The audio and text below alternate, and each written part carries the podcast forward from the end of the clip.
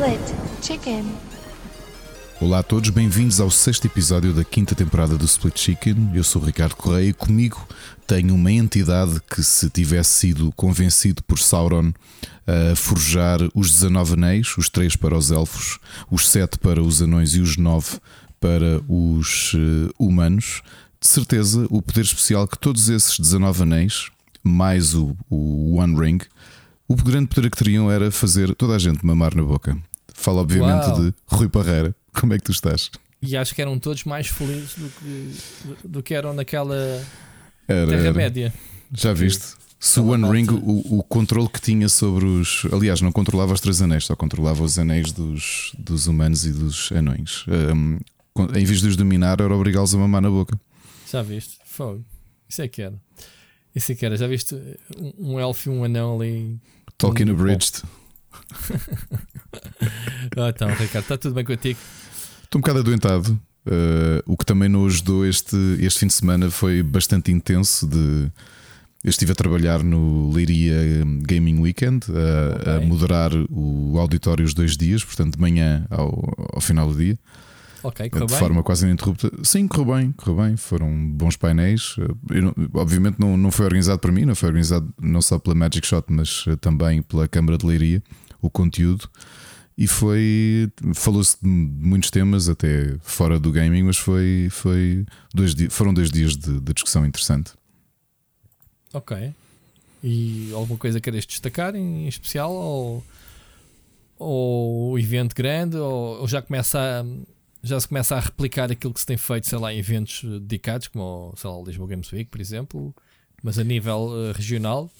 É um- um- era, um evento mais, era um evento mais pequeno, era feito numa zona do estádio do União de Leiria.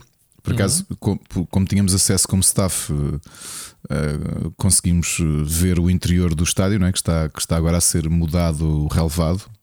Porque a União de Leiria, como sabemos, a equipa principal foi à falência em 2011 e o estádio é, é propriedade da Câmara, por acaso eu não Câmara, sabia. sim. Sim, sim. Sim, o- foi naqueles negócios do, foi um dos estádios do, do Euro, não é? foi exatamente, exatamente. Aliás, Exato. o, o- eu estive a Alguém conversar teve que com. pagar.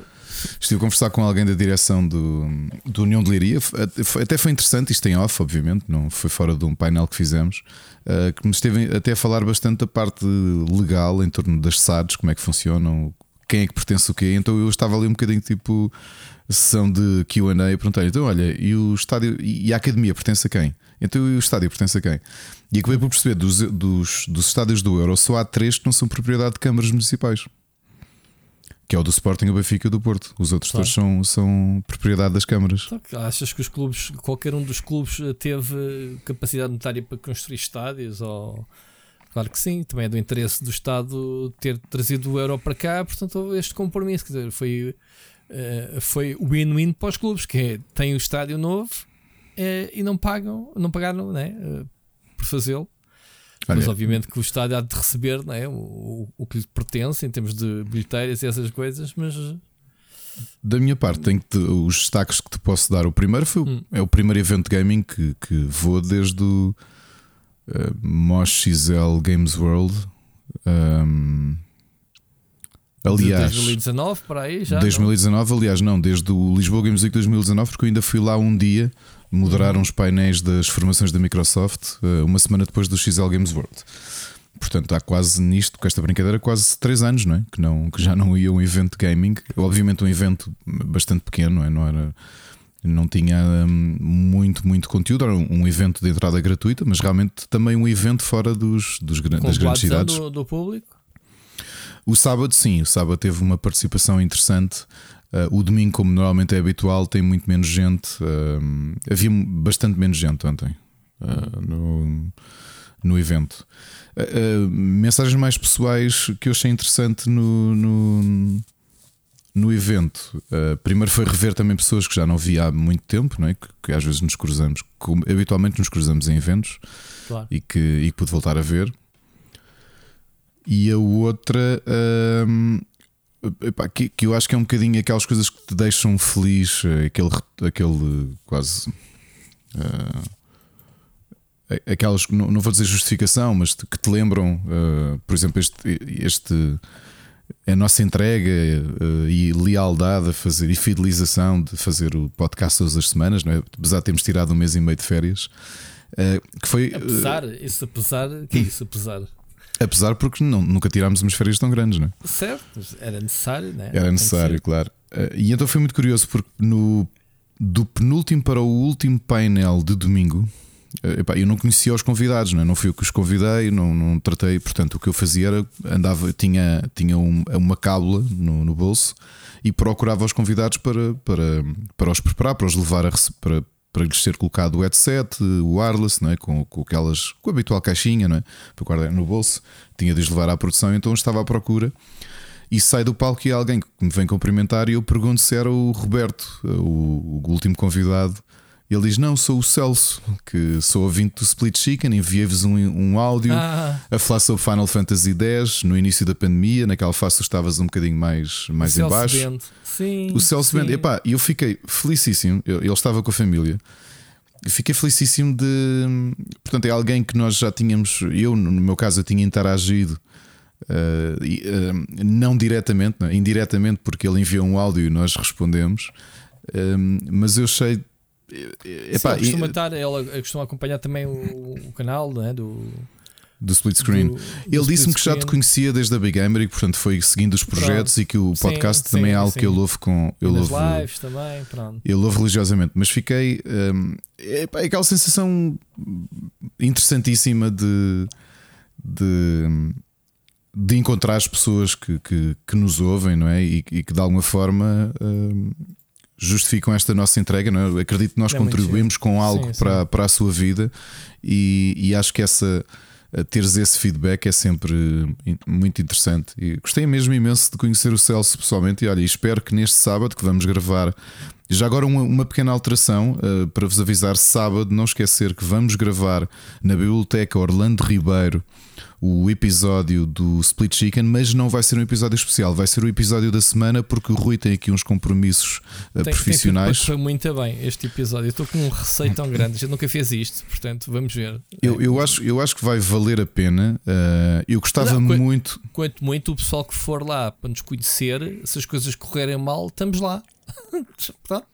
Estamos lá. Eu, eu, gostava muito que estivessem presentes, sinceramente. Gostava mesmo de, de, conhecer algumas pessoas com quem já contactamos há alguns anos e que não Sim, podemos também. conhecer Sim, pessoalmente. Sim, os tais meetings né, que andamos é. há anos a tentar a falar. Aqui é um. É, é, pronto, aqui é aquela oportunidade, quer dizer, fazemos, temos o Split Chicken enquanto parte de um programa oficial de um evento que já existe há muitos anos, não é? Como sabemos, é, é, é, talvez o evento de referência do, sim, da literatura e da ficção científica. Sim, tu, todos os anos tens falado nisso, né? No, e, e, hum, portanto, que já teve convidados, não é?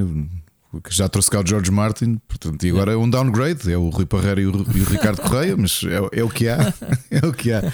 Pronto, mas era interessante. Não, só para esclarecer que não vamos uh, fazer áudios por causa de uma questão de logística, estamos fora do nosso habitat e então não vamos ouvir. Obviamente, se alguém se lembrar, obviamente, nestes dias de mandar, uh, mandar mensagens, ficará... Não, mas podemos fazer uma coisa diferente, que é podem perguntar em louco e ficar registado. Pois eu não sei, se, tu não, não, não levantam-se, não levantam-se, não, não há, não há, mas levantam-se e vêm ao nosso microfone fazer a pergunta e nós claro. respondemos.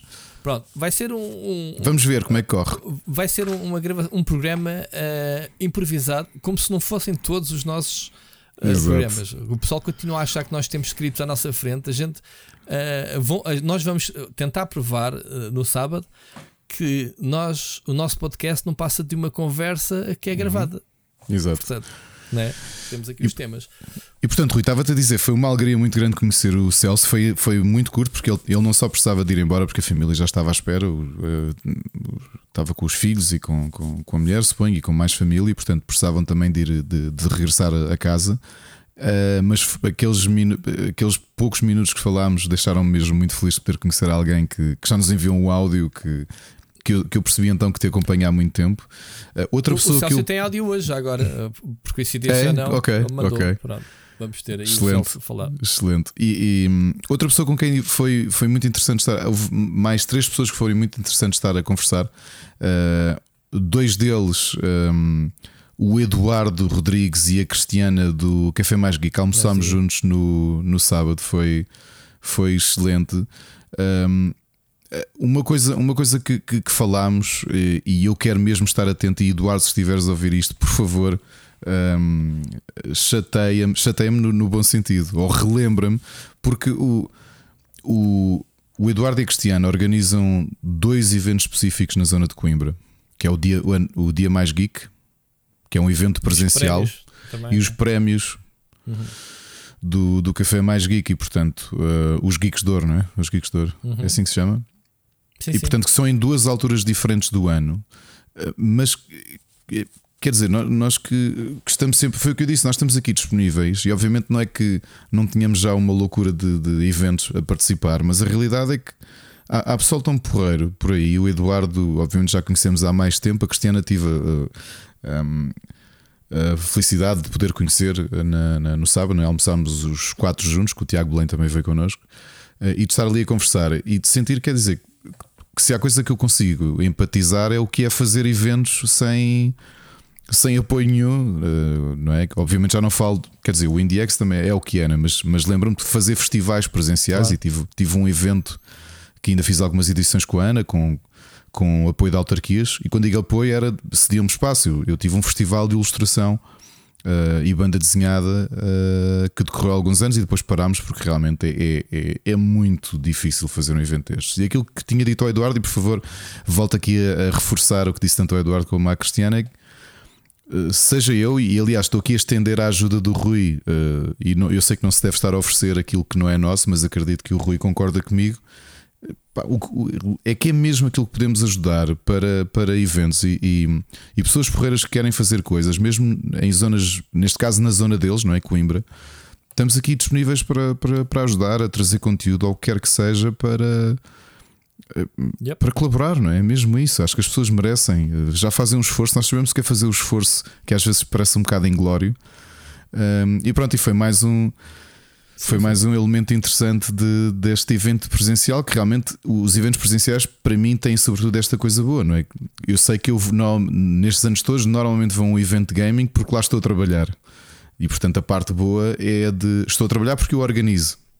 Neste caso fui, fui trabalhar também, mas relembrei-me desta parte interessante que é rever pessoas ou conhecer pessoas que não conhecia. Porque já não me lembro de um, de um evento de gaming que eu não vá com, sempre com o radar ligado para trabalhar e hum. esqueço-me do que é que é conviver e estar tranquilo no evento. Yeah. Ah, e a última pessoa que também foi uma foi mesmo uma agradável surpresa, eu já tinha visto algumas interações dele, acho que até contigo ou com, não sei se foi com o Moncacho ou, ou alguns dos nossos eh, amigos na, no Twitter eh, que é o Daniel Soares, que tem um canal de YouTube que é o uhum. Neo Up Your Arsenal. Uhum e que houve, houve uma falha num, no penúltimo painel que era dedicado a arcadas, que era com o Fernando das Arcadas, mas por motivos de saúde ele não conseguiu estar presente e a, e a produção lembrou-se que o Daniel estava por ali, que obviamente é um, um conhecedor de retro bastante profundo, e ele amavelmente uh, saltou uh, literalmente das bancadas para vir para o palco fazer um painel comigo.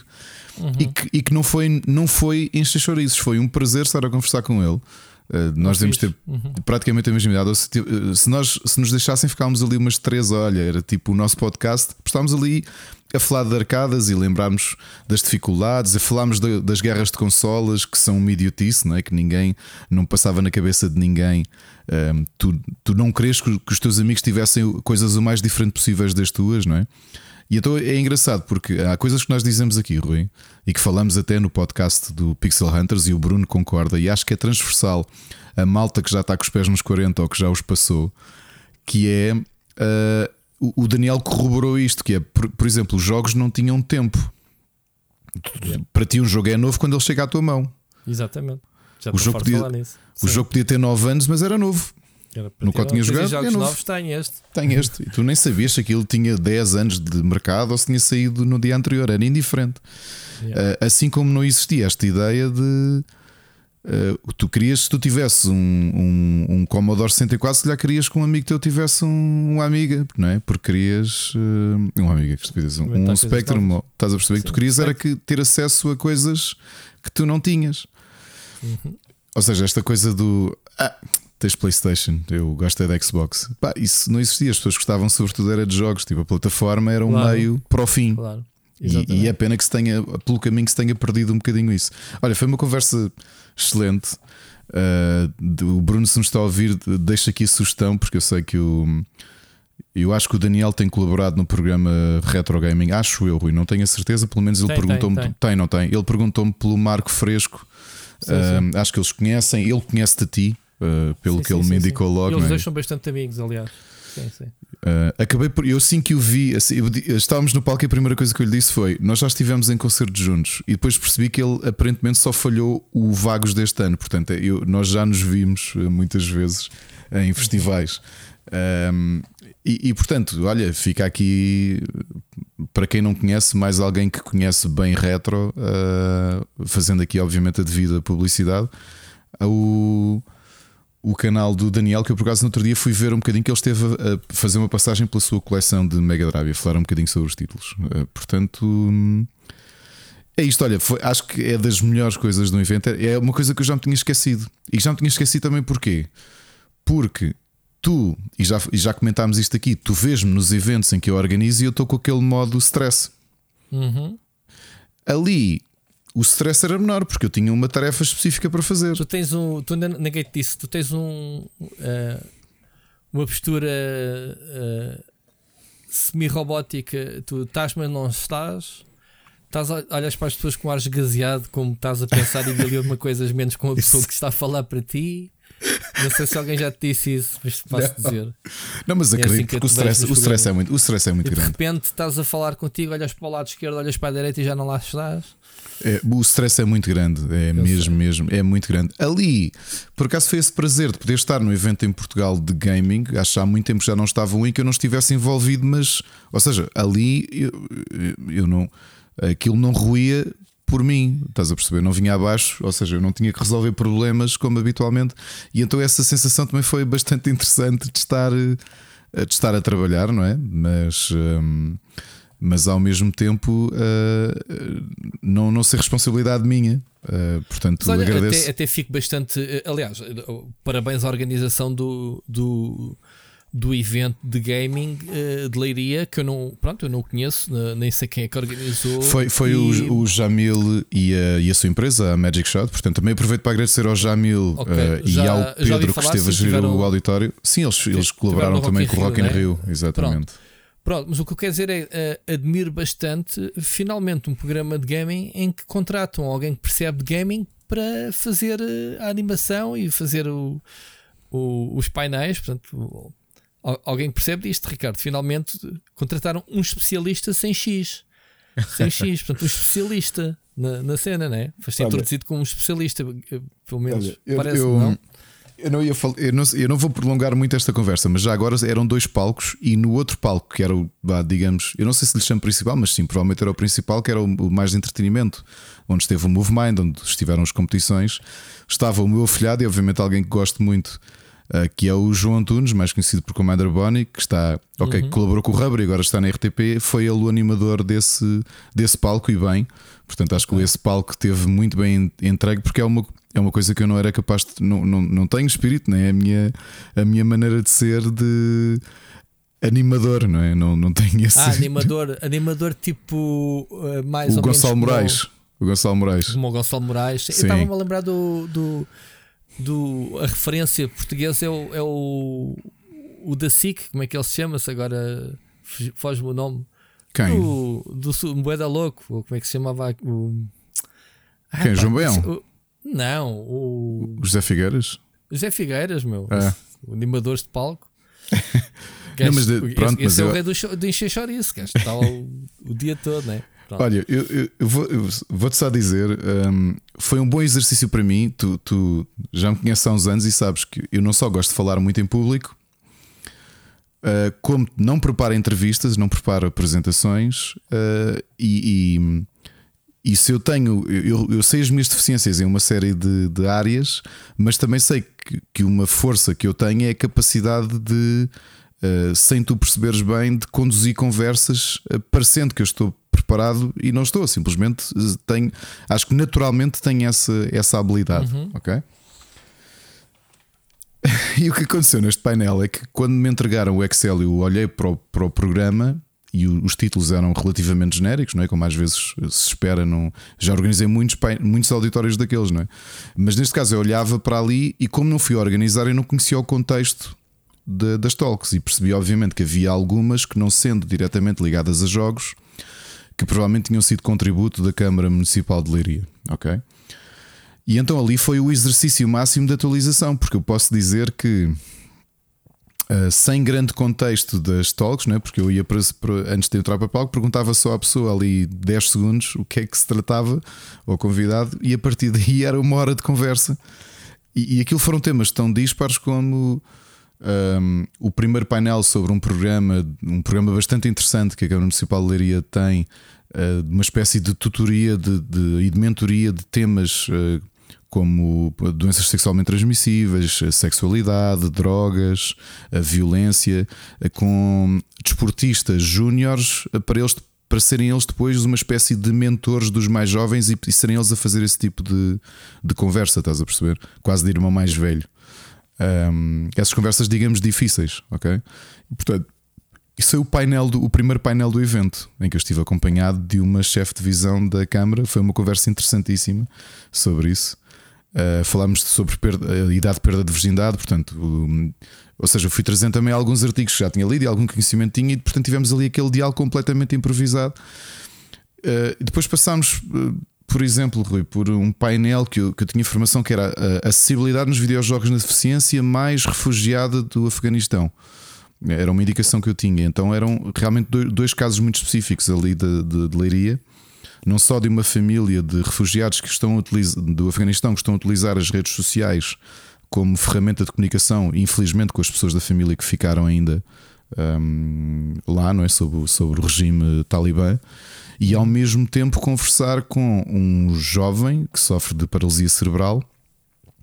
Que está, que, que está numa cadeira de rodas, portanto, que consegue mexer um pé e os olhos, uh, aí, e que estava lá na sua cadeira a jogar no iPad e é um brilhante jogador de jogos de estratégia e estava lá a jogar uh, Football Manager e foi a mãe que esteve a ler a apresentação que fizeram na noite anterior os dois, percebes?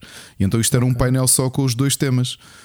Um, e portanto foi interessante uh, a conversa. Portanto, como é que conseguimos dialogar nesta, nesta situação? No dia seguinte, sobre alterações climáticas. Portanto, houve muitos temas até fora do, do, do gaming, trazendo também elementos do gaming para, para a conversa que, que foram um bom exercício. E, e, gostei, gostei bastante de fazer, de o fazer, percebes? Um, foi cansativo, claro que sim, era acordar às, 8, às 7 e tal, fazer uma estrada para chegar à Leiria estar o dia inteiro um, quase ininterruptamente a falar, ainda por cima tenho que estar doente e depois meter-me à estrada e dormir um bocadinho, estás a perceber? Mas, mas valeu a pena, acho que foi interessante e, e era isso que tu dizias. É, é, também é, hum, é interessante começar a ver eventos a despontarem Uh, primeiro, do que tudo, ver eventos a surgir e depois eventos de gaming a despontarem também noutras zonas do, do país. Eu sei, Sim. por exemplo, que eles vão ter um próximo evento, faço já a publicidade, acho que é no fim de semana de 14 e 15 de outubro em Aveiro. Uh, eu, infelizmente, nesse não vou poder estar presente, mas as pessoas do norte, uh, da zona norte, que queiram visitar, vão ter um evento de, de gaming também, organizado pela, pela Magic Shot. Um, portanto, é, é assim que estamos. Olha, foi, foi bastante interessante. Eu acho que, do ponto de vista profissional, foi interessante como exercício de moderação, não é? de diálogo, que é uma coisa que, quer dizer, tu sabes, eu não me calo, não é?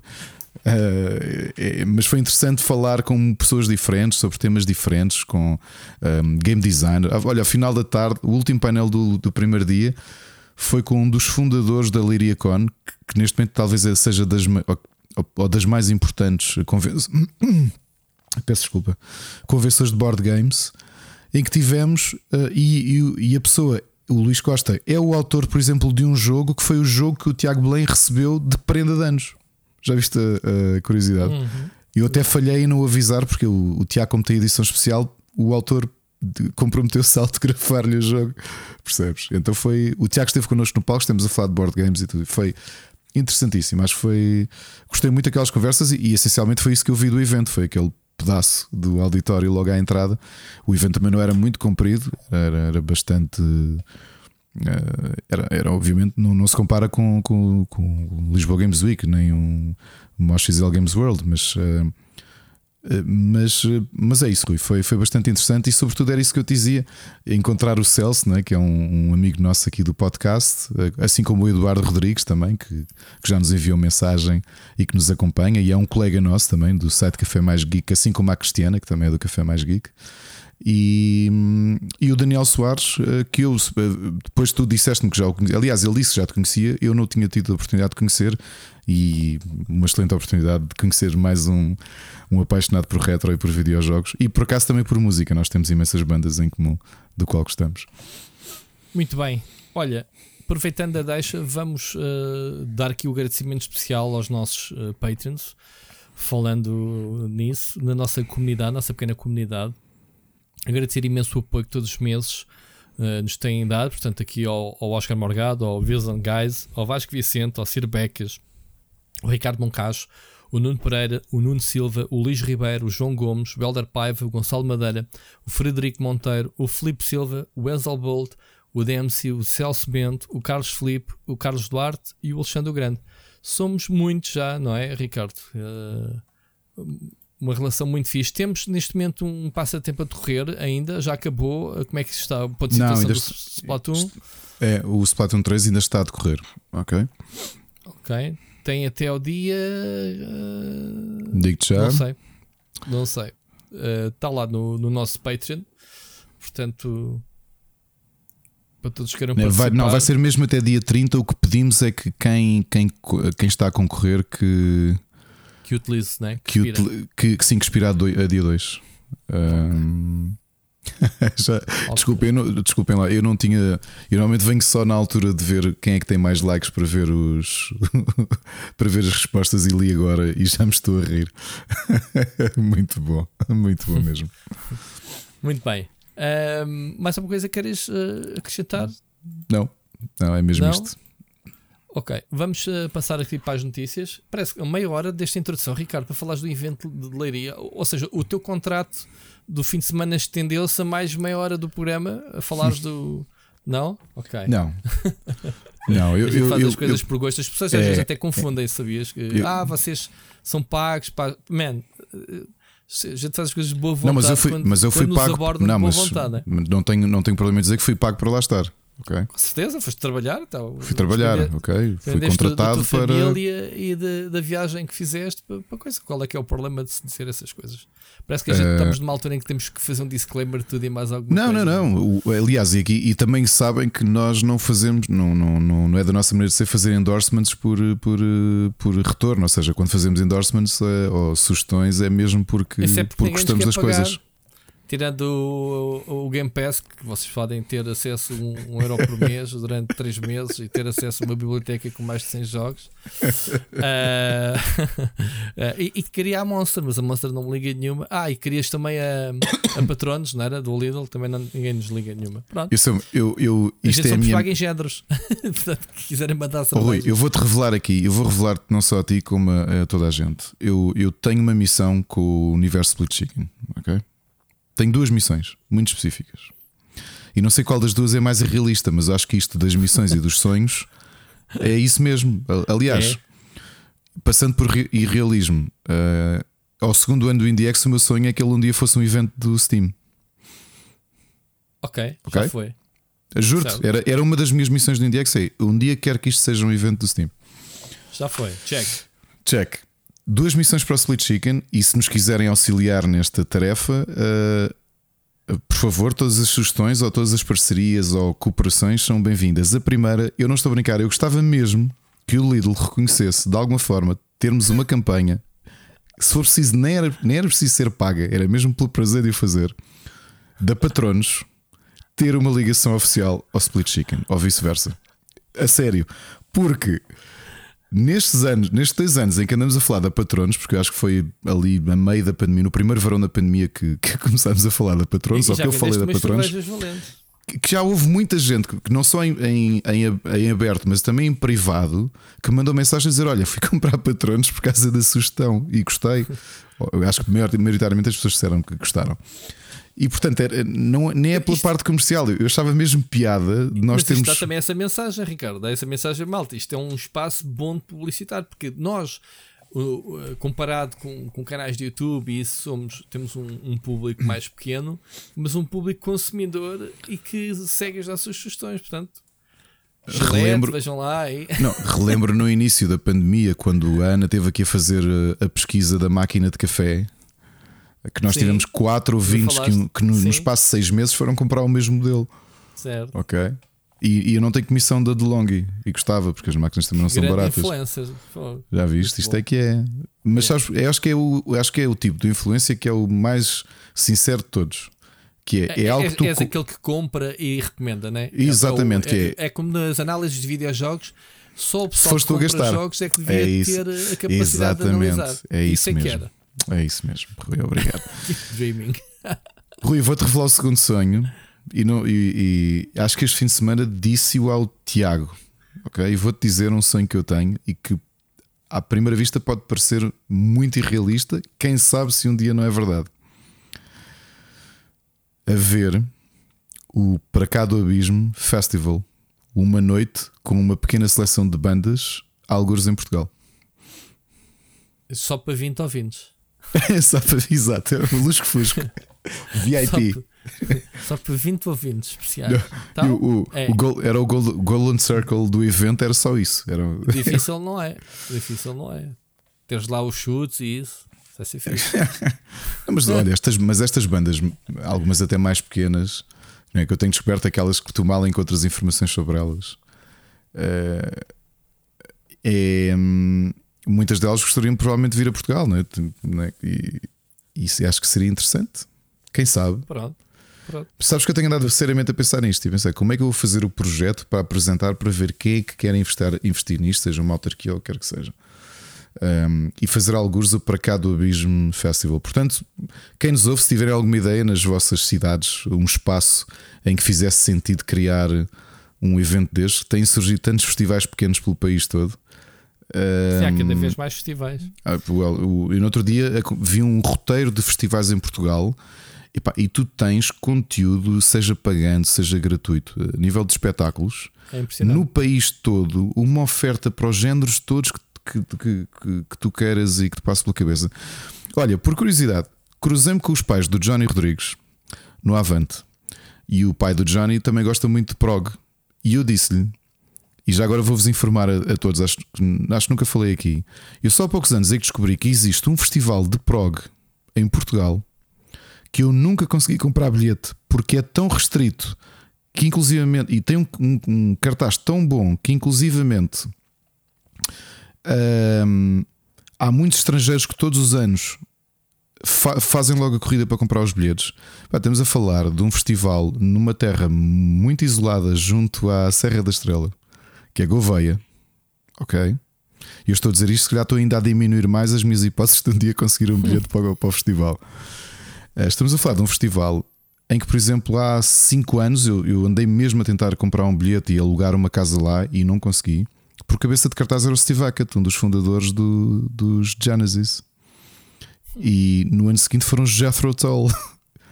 E, e, tu sabias que isto tinha acontecido? Não, porque é para mim, eu acho que é o festival mais restrito que existe em Portugal, percebes? Que tem um cartaz do luxo. Não, não, Rui, um não cartaz. fazem publicidade eles, nada? Pá, nem precisam. Portanto, eu, eu, vou, eu vou especular, ok? Eu acredito, o festival já dura há muitos anos. Eu acredito que seja alguém que trabalha na Câmara que tenha gosto do prog e que tenha feito a proposta de ter um cartaz. Pá, mas estamos a falar de um cartaz com uma qualidade, uma coisa que. que epá, de juntar... Isso é rentável? É, um, é um festival que deve ser financiado pela autarquia, percebes? E olha, colocou Gouveia no mapa, eu não sabia onde é que era Gouveia. percebes? E não há casos para alugar. Eu tentei negociar com uma senhora. E ela, oi, não, isso, isso para. Porque eu vi um anúncio de casa para alugar. Liguei. Um, não, não, não, ouça, isso tem que ser um ano antes para, para alugar a casa. Eu pensei, a sério. Ouvi, já viste um festival junto a, numa, numa, numa cidade, junto à Serra da Estrela, que ninguém ouviu falar. Eu não quero mentir, mas acho que aquilo dá para ir para 200, não, 300 bilhetes. Eu veio, não tive, mas já ouvi falar. Eu não sabia onde é que era. Eu já tinha ouvido o nome, não sabia onde é que era. Mas acho que aquilo Uh, deve ter para aí uma. Um, o acesso deve ser para aí 200, 300 pessoas. E tu olhas, pá, estamos a falar de bandas que lá vão que tu vais ver uma aula magna ou, ou se só precisa um campo pequeno. Estás a perceber? É muito estranho. E se calhar um dia eu quero que o Para Cá do Abismo seja isso, percebes? Assim, um festival muito restrito. Tá? Por exemplo, Patreons do, do Split Chicken têm, têm um, o Early Bird para comprar os bilhetes e desconto, já viste? Uh, para ver assim uma seleção. Um, Bem-vindos ao mundo que existe. Para cá do abismo. Estás a ver? É, isso, isso, isso, era assim que se, que se Começava o, festival. festival. Claro. É. Foi, já, muito brutal. Já viste? Tu grava-me esse jingle em estúdio. Já viste? Vou fazer, não? Isto é. Tá, tá Tens tudo que gravar pensado. o jingle em estúdio. Está tudo pensado. A, a criar. Uh, já viste o para cá, o, o viral. Para cá, para cá, do Abismo Festival. Aliás, também podes fazer, podemos fazer uma coisa já. É, é um boato que existe esse festival uh, para as pessoas todas conhecerem um festival que ainda não existe. Eu, eu não ia por aí Ou seja, porque. Toda a eu... gente conhece um festival que, que, ainda não foi criado. Eu não ia Isso por aí um porque eu não ia por aí porque uh, os, o público português, especialmente a música mais underground, não tem boas memórias com esse tipo de coisas. Especialmente com aquele casal que já fez pelo menos três festivais fake e fugiu com o dinheiro, ok? Que, que é um, sério, é. mas ninguém está a falar em vender bilhetes para nada. Estamos a falar de, de partilhar, de falar, olha. E curiosamente era um casal de Massamá. Festival. E curiosamente acho que era um casal de Massamá, que eu lembro de ver a notícia que, que a polícia andava a investigá-los. Mas não okay. foste tu, não foste tu. Pá, se fui eu, ainda estou aqui no mesmo sítio, venham cá buscar. Mas não sabias dessa história? Não. O primeiro festival deles, pá, isto numa fase pré-Facebook, o primeiro festival, é. eu só não fui enganado porque tinha o casamento da minha prima nesse dia, que era um festival na Figueira da Foz.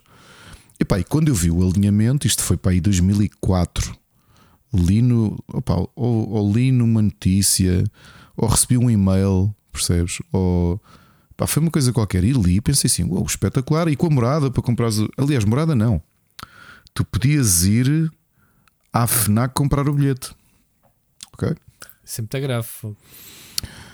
E eu não comprei porque tinha um casamento. Epá, e quando cheguei a casa à noite estavam a dar as notícias pá, da, da, quantidade de gente que chegou lá e aquilo era, era um relevado onde não havia nada. O espaço existia, não estava a acontecer lá nada. Ai. Ai. E depois, mais próximo, foi na voz do operário. Acho que também era a mesma entidade, porque acho que esse pessoal o que fazia era criava empresas novas para. Hum, ou seja, deitavam uma abaixo, depois faziam outra, ou mudavam as pessoas à frente daquilo.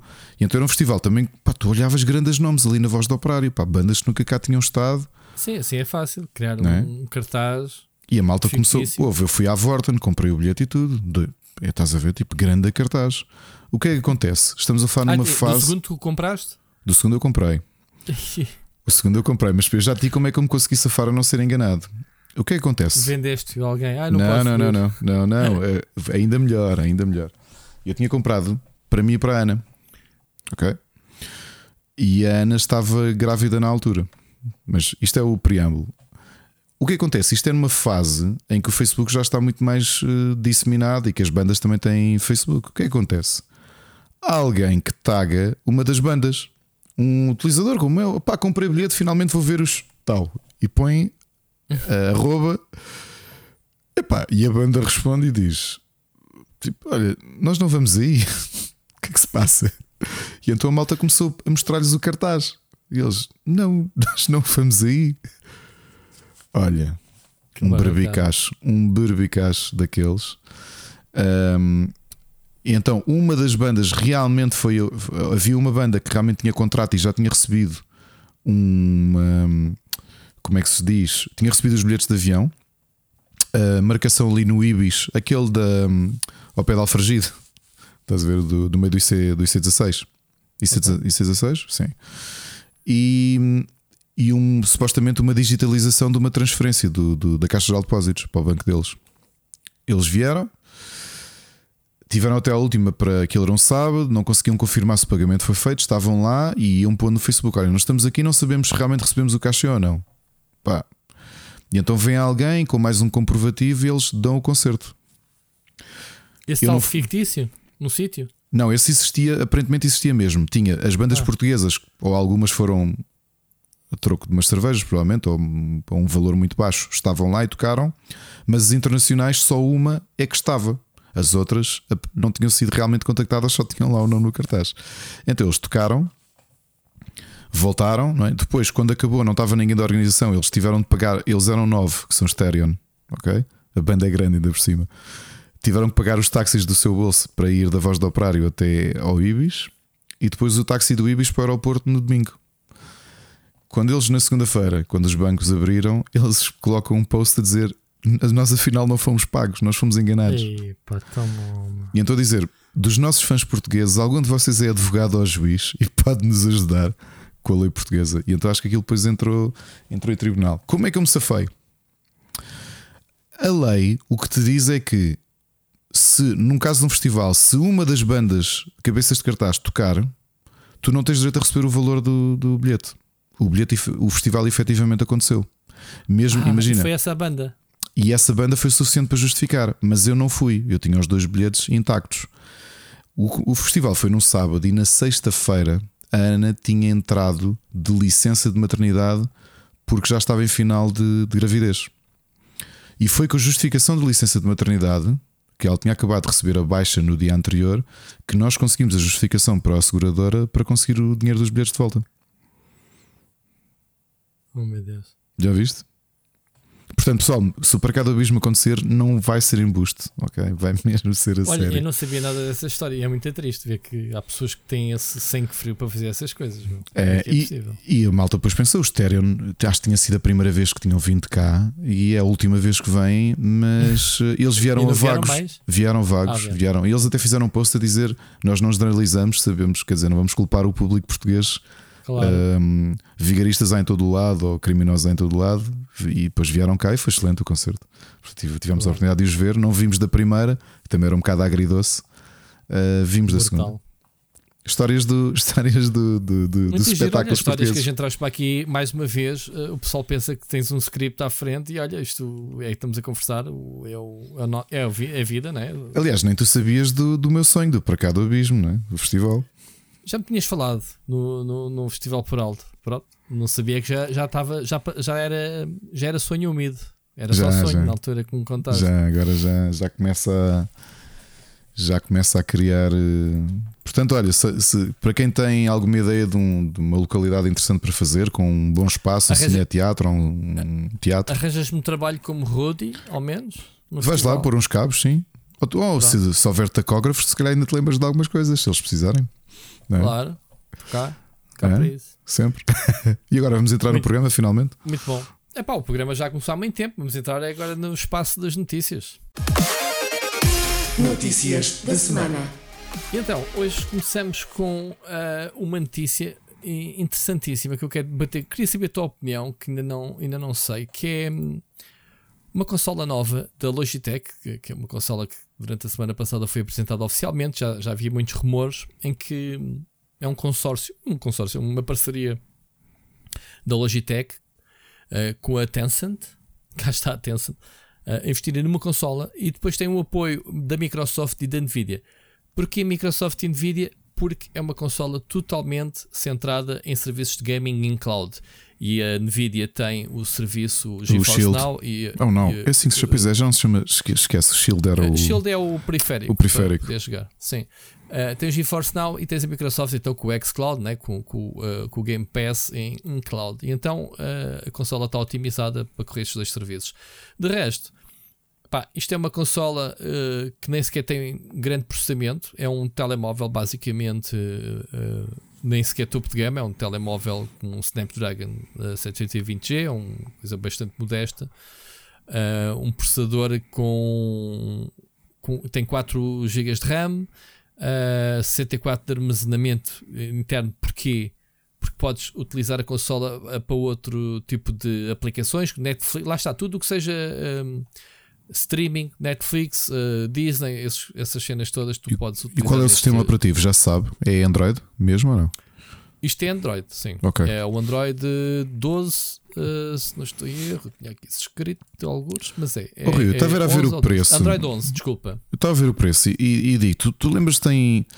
Uh, portanto, fiz agora dois anos, uh, em junho de 2020, logo no primeiro verão da pandemia, que eu te disse que queria fazer uma solução destas para jogar streaming. Uh, E que, um e, que, é? e que, não que comprei uma tablet porque queria uma coisa de 10 polegadas. Comprei uhum. uma tablet pá, por 200 euros na, na Amazon, uma tablet Android, de uma marca chinesa que eu tinha visto reviews e até, e até vi que era, era uma tablet interessante.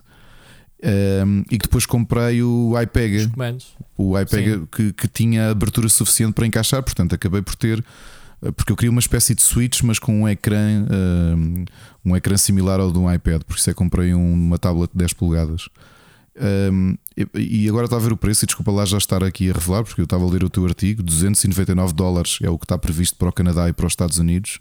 Uhum. Eu gastei um bocadinho menos do que isso a fazer a minha, a minha solução. A questão é esta: mesmo a Switch, uh, isto, isto, obviamente que tem. Uh, uh, isto, tem um objetivo diferente da Switch, porque não corres aqui sequer jogos nativos, nem sequer exclusivos, mas estamos a falar de uma consola que dá abertura suficiente. Se vamos a ver pelo, pela Nvidia, tu podes ir buscar o teu catálogo de jogos da Steam, portanto, para jogares através do GeForce Now, porque é esse o contexto. Né? Aqui a questão é é realmente faz com essas soluções como a que tu disseste e há telemóveis, mas, atenção, telemóveis, mas se calhar não compras um telemóvel por este preço. Um telemóvel de 300 euros não há de ser grande espingarda, ok? Não há de ser um grande telemóvel e lá está, tens de comprar os comandos à parte. Esta é uma solução, solução mais barata e é uma consola. Pá, queremos quer não, é uma consola que tu ligas e tens ali todo Sim, é plug and play. Plug and play. Plug and play, não tens de chatear. Lá está, tu transformaste um Olha, telemóvel ou um, um, tablet, mas tiveste que o preparar, de instalar coisas e essas coisas. Instalei as apps. Uhum. Não é nada.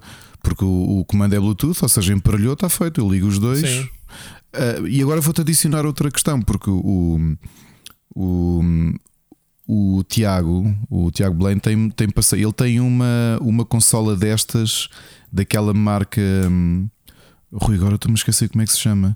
Que eles têm que é muitos aquela... modelos diferentes uh, para fazer uh, jailbreak das cenas e, e ter jogos retro, é isso, não é? Exatamente, exatamente. Mas que a última versão eu vi que tinha havido aí umas análises, acho que foi na PC Mag ou foi na, na Verge.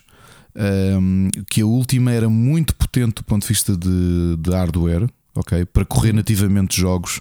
Uh, pá, porque, oh, lamento estar a falar disso, mas obviamente no The Verge estavam a comparar com a emulação, porque muitas vezes é aquilo que é mais exigente claro. do ponto de vista da hardware. E estavam a dizer daquilo correr. Uh, pá, não, quero, é não quero mentir, mas eram já plataformas. Não, não, não, espero não estar a dizer nenhuma, nenhuma baboseira, mas PlayStation 2, pelo menos, uh, largamente a funcionar no, naquela consola, ok? Mas que eles também deram. Consola não. Essa consola tem processamento, né? obriga-te a ter alguma configuração. Sim, pronto. Então o que eles fizeram foi as duas coisas: foi processamento de jogos realmente instalados ou de emulação, e ao mesmo tempo como é que ela funcionava como, como consola de, de, de neste, neste espectro, não é? De, de, de cloud gaming. Uh, e acho que era uma boa solução e também anda aqui uh, perto deste, deste preço. E, Mas eu acho fiz... que há várias. Se, se falares com o Bruno Fonseca, ele apresenta de 20 consolas. O Bruno tem uma Cruz, dessas. É, eles, sim, eu sei que uh, eles dois têm dessa marca. Eles têm consolas para tudo e mais alguma coisa que fazem essas coisas todas. há aqui umas reticências que eu meto nesta consola. Eu acho que esta consola, sim senhora, está otimizada para o streaming o problema é estar agarrada. É assim, nós temos a mania de dizer que ah, consolas portáteis uh, desligam-nos dos cabos da necessidade de termos, uh, estarmos ligados a uma consola ou uma televisão e não sei o quê. O problema desta consola é que tu não a levas no bolso para nenhum lado. Uhum. Porque estás sempre dependente para utilizá-la e jogar de um sinal Wi-Fi. E isto, a meu ver, pá, se não tiveres um bom sinal na casa de banho, não a levas para a sanita. Para dar um exemplo. Uh, se tu quiseres ir para o jardim, no, uh, para o ar livre, para a praia, tu não levas esta consola.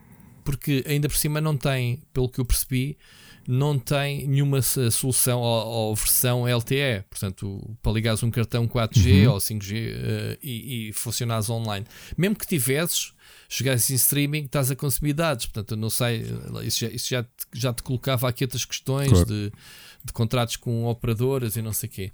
Eu acho oh, que o console oh, é prática, só... mas tipo, é dispensável, a meu ver. Oh, entretanto, lembrei-me porque foi a marca que tanto o Bruno Fonseca como o Tiago, mas também o Miguel Cruz me falaram que são os Zambernick. Ok? okay. Que são umas consolas que, pá, que têm, têm lançado, do ponto de vista hardware, uh, soluções muito interessantes e que têm uma coisa, curiosamente, que as consolas não têm, que é, apesar de serem consolas portáteis, algumas até que se assemelham a Game Boys, de tu poderes ligá-las uh, à televisão e ligar os outros comandos a elas. Ou seja, não só elas serem uma consola portátil, mas serem a clássica consola uh, também para estar ligada à televisão e tu teres comandos uh, conectados a elas. Portanto, acaba por ser aqui uma solução. hoje em dia a conectividade USB permite fazer isso tudo. E neste caso wireless, não é? Neste caso wireless. Sim, o wireless, o US, ah, eu disse USB, desculpa, queria dizer Bluetooth. HDMI. Ah, Bluetooth e depois o HDMI para, para, para, para, a ligação, se for preciso. Não, mesmo, Ou então mesmo cast, através de Bluetooth, cast, mandas, o... mandas uh, o sinal direto para a televisão, não precisas, não, não é por aí. Um, mas pronto, eu, eu acho que eu não sei se, se era necessária esta consola, mas pronto, é uma solução que existe no mercado. Eu acho que há outras, não é? Não há, não, não há é muita coisa, há uma oferta há, muito grande. Pronto, a Logitech muito, tem, um, tem obviamente muito, uma ligação ao mundo do gaming através dos seus periféricos, ratos, sobretudo, e, uh, e comandos. A Logitech a, tem uma marca muito forte, né? Aliás, porque este mercado de, do, do, que tenho conversado, tanto com o, do que conversei com o Bruno uh, naquela altura, que andava a pensar numa solução portátil, como com o Miguel, aquilo que me parece é que uh, houve um, um mercado. Um, de consumidores, ou seja, de produção de, de, de, ambientes eh, de consumidores, nomeadamente com os Raspberry Pis, não é? de malta que andou a desenvolver imagens uh, para estas retro machines e que depois também eram media centers, essas coisas todas, que de repente houve uma série de fabricantes, especialmente na China, que, que decidiram implementar esses uh, ambientes que eram freeware, não é? que eram produção, eram shareware, que eram produção da comunidade, e implementá-los já em consolas portáteis nesta perspectiva de aquilo que muita gente andou a fazer, aquelas arcades e tudo isso, que é uma coisa mais pensada para casa, mas começar a fazer consolas interessantes, muito baseadas na Switch, para, epá, para tu teres, uh, teres as tuas máquinas retro em todo o lado. Portanto, Sim, é e neste caso também adicionar agora o cloud gaming, não é? Que obviamente que, que tem, tem, menos, tem menos necessidades. Uh, eh, tecnológicas, digamos assim, ou pelo menos de, de hardware de processamento. É? Sim, sim, sim. Uh, é, é, assim, a Switch, tu já tens vários jogos AAA que não correm, uh, não tem, a consola não tem capacidade de processar e então tens as versões. Cloud, né? lembras-te do sei lá, o Resident o, Evil 7, sim, o, Assassin's, Assassin's Creed. Creed Odyssey, o Control, o Dying Light 2. Tiveste versões em que os jogos correm na consola mas estás dependente de uma ligação online uh, e, e, há pessoal mesmo que até se passa, tipo, compra o jogo, não é? apesar de estar lá de marcado, que não é um jogo físico, é um, é um, um serviço, é um acesso a um serviço que, dá acesso ao jogo, uh, provoca que a Switch uh, permite. Se, permite correr estes jogos em streaming também, obviamente. Se a Nintendo não tivesse o ecossistema fechado como tem, não é? Se permitisse instalar, eh, sei lá, a aplicação do Game Pass ou, ou, ou Nintendo, ou Nintendo, Amazon ou, ou, ou, Netflix, tu tinhas esta consola, basicamente na Switch. O problema é mesmo a ausência da Nintendo, a ausência, a falta de, de, abertura da Nintendo, não é? é? Muito, uma consola muito fechada no ecossistema Nintendo, porque eles não querem que a consola seja para mais nada senão dos, dos seus próprios jogos.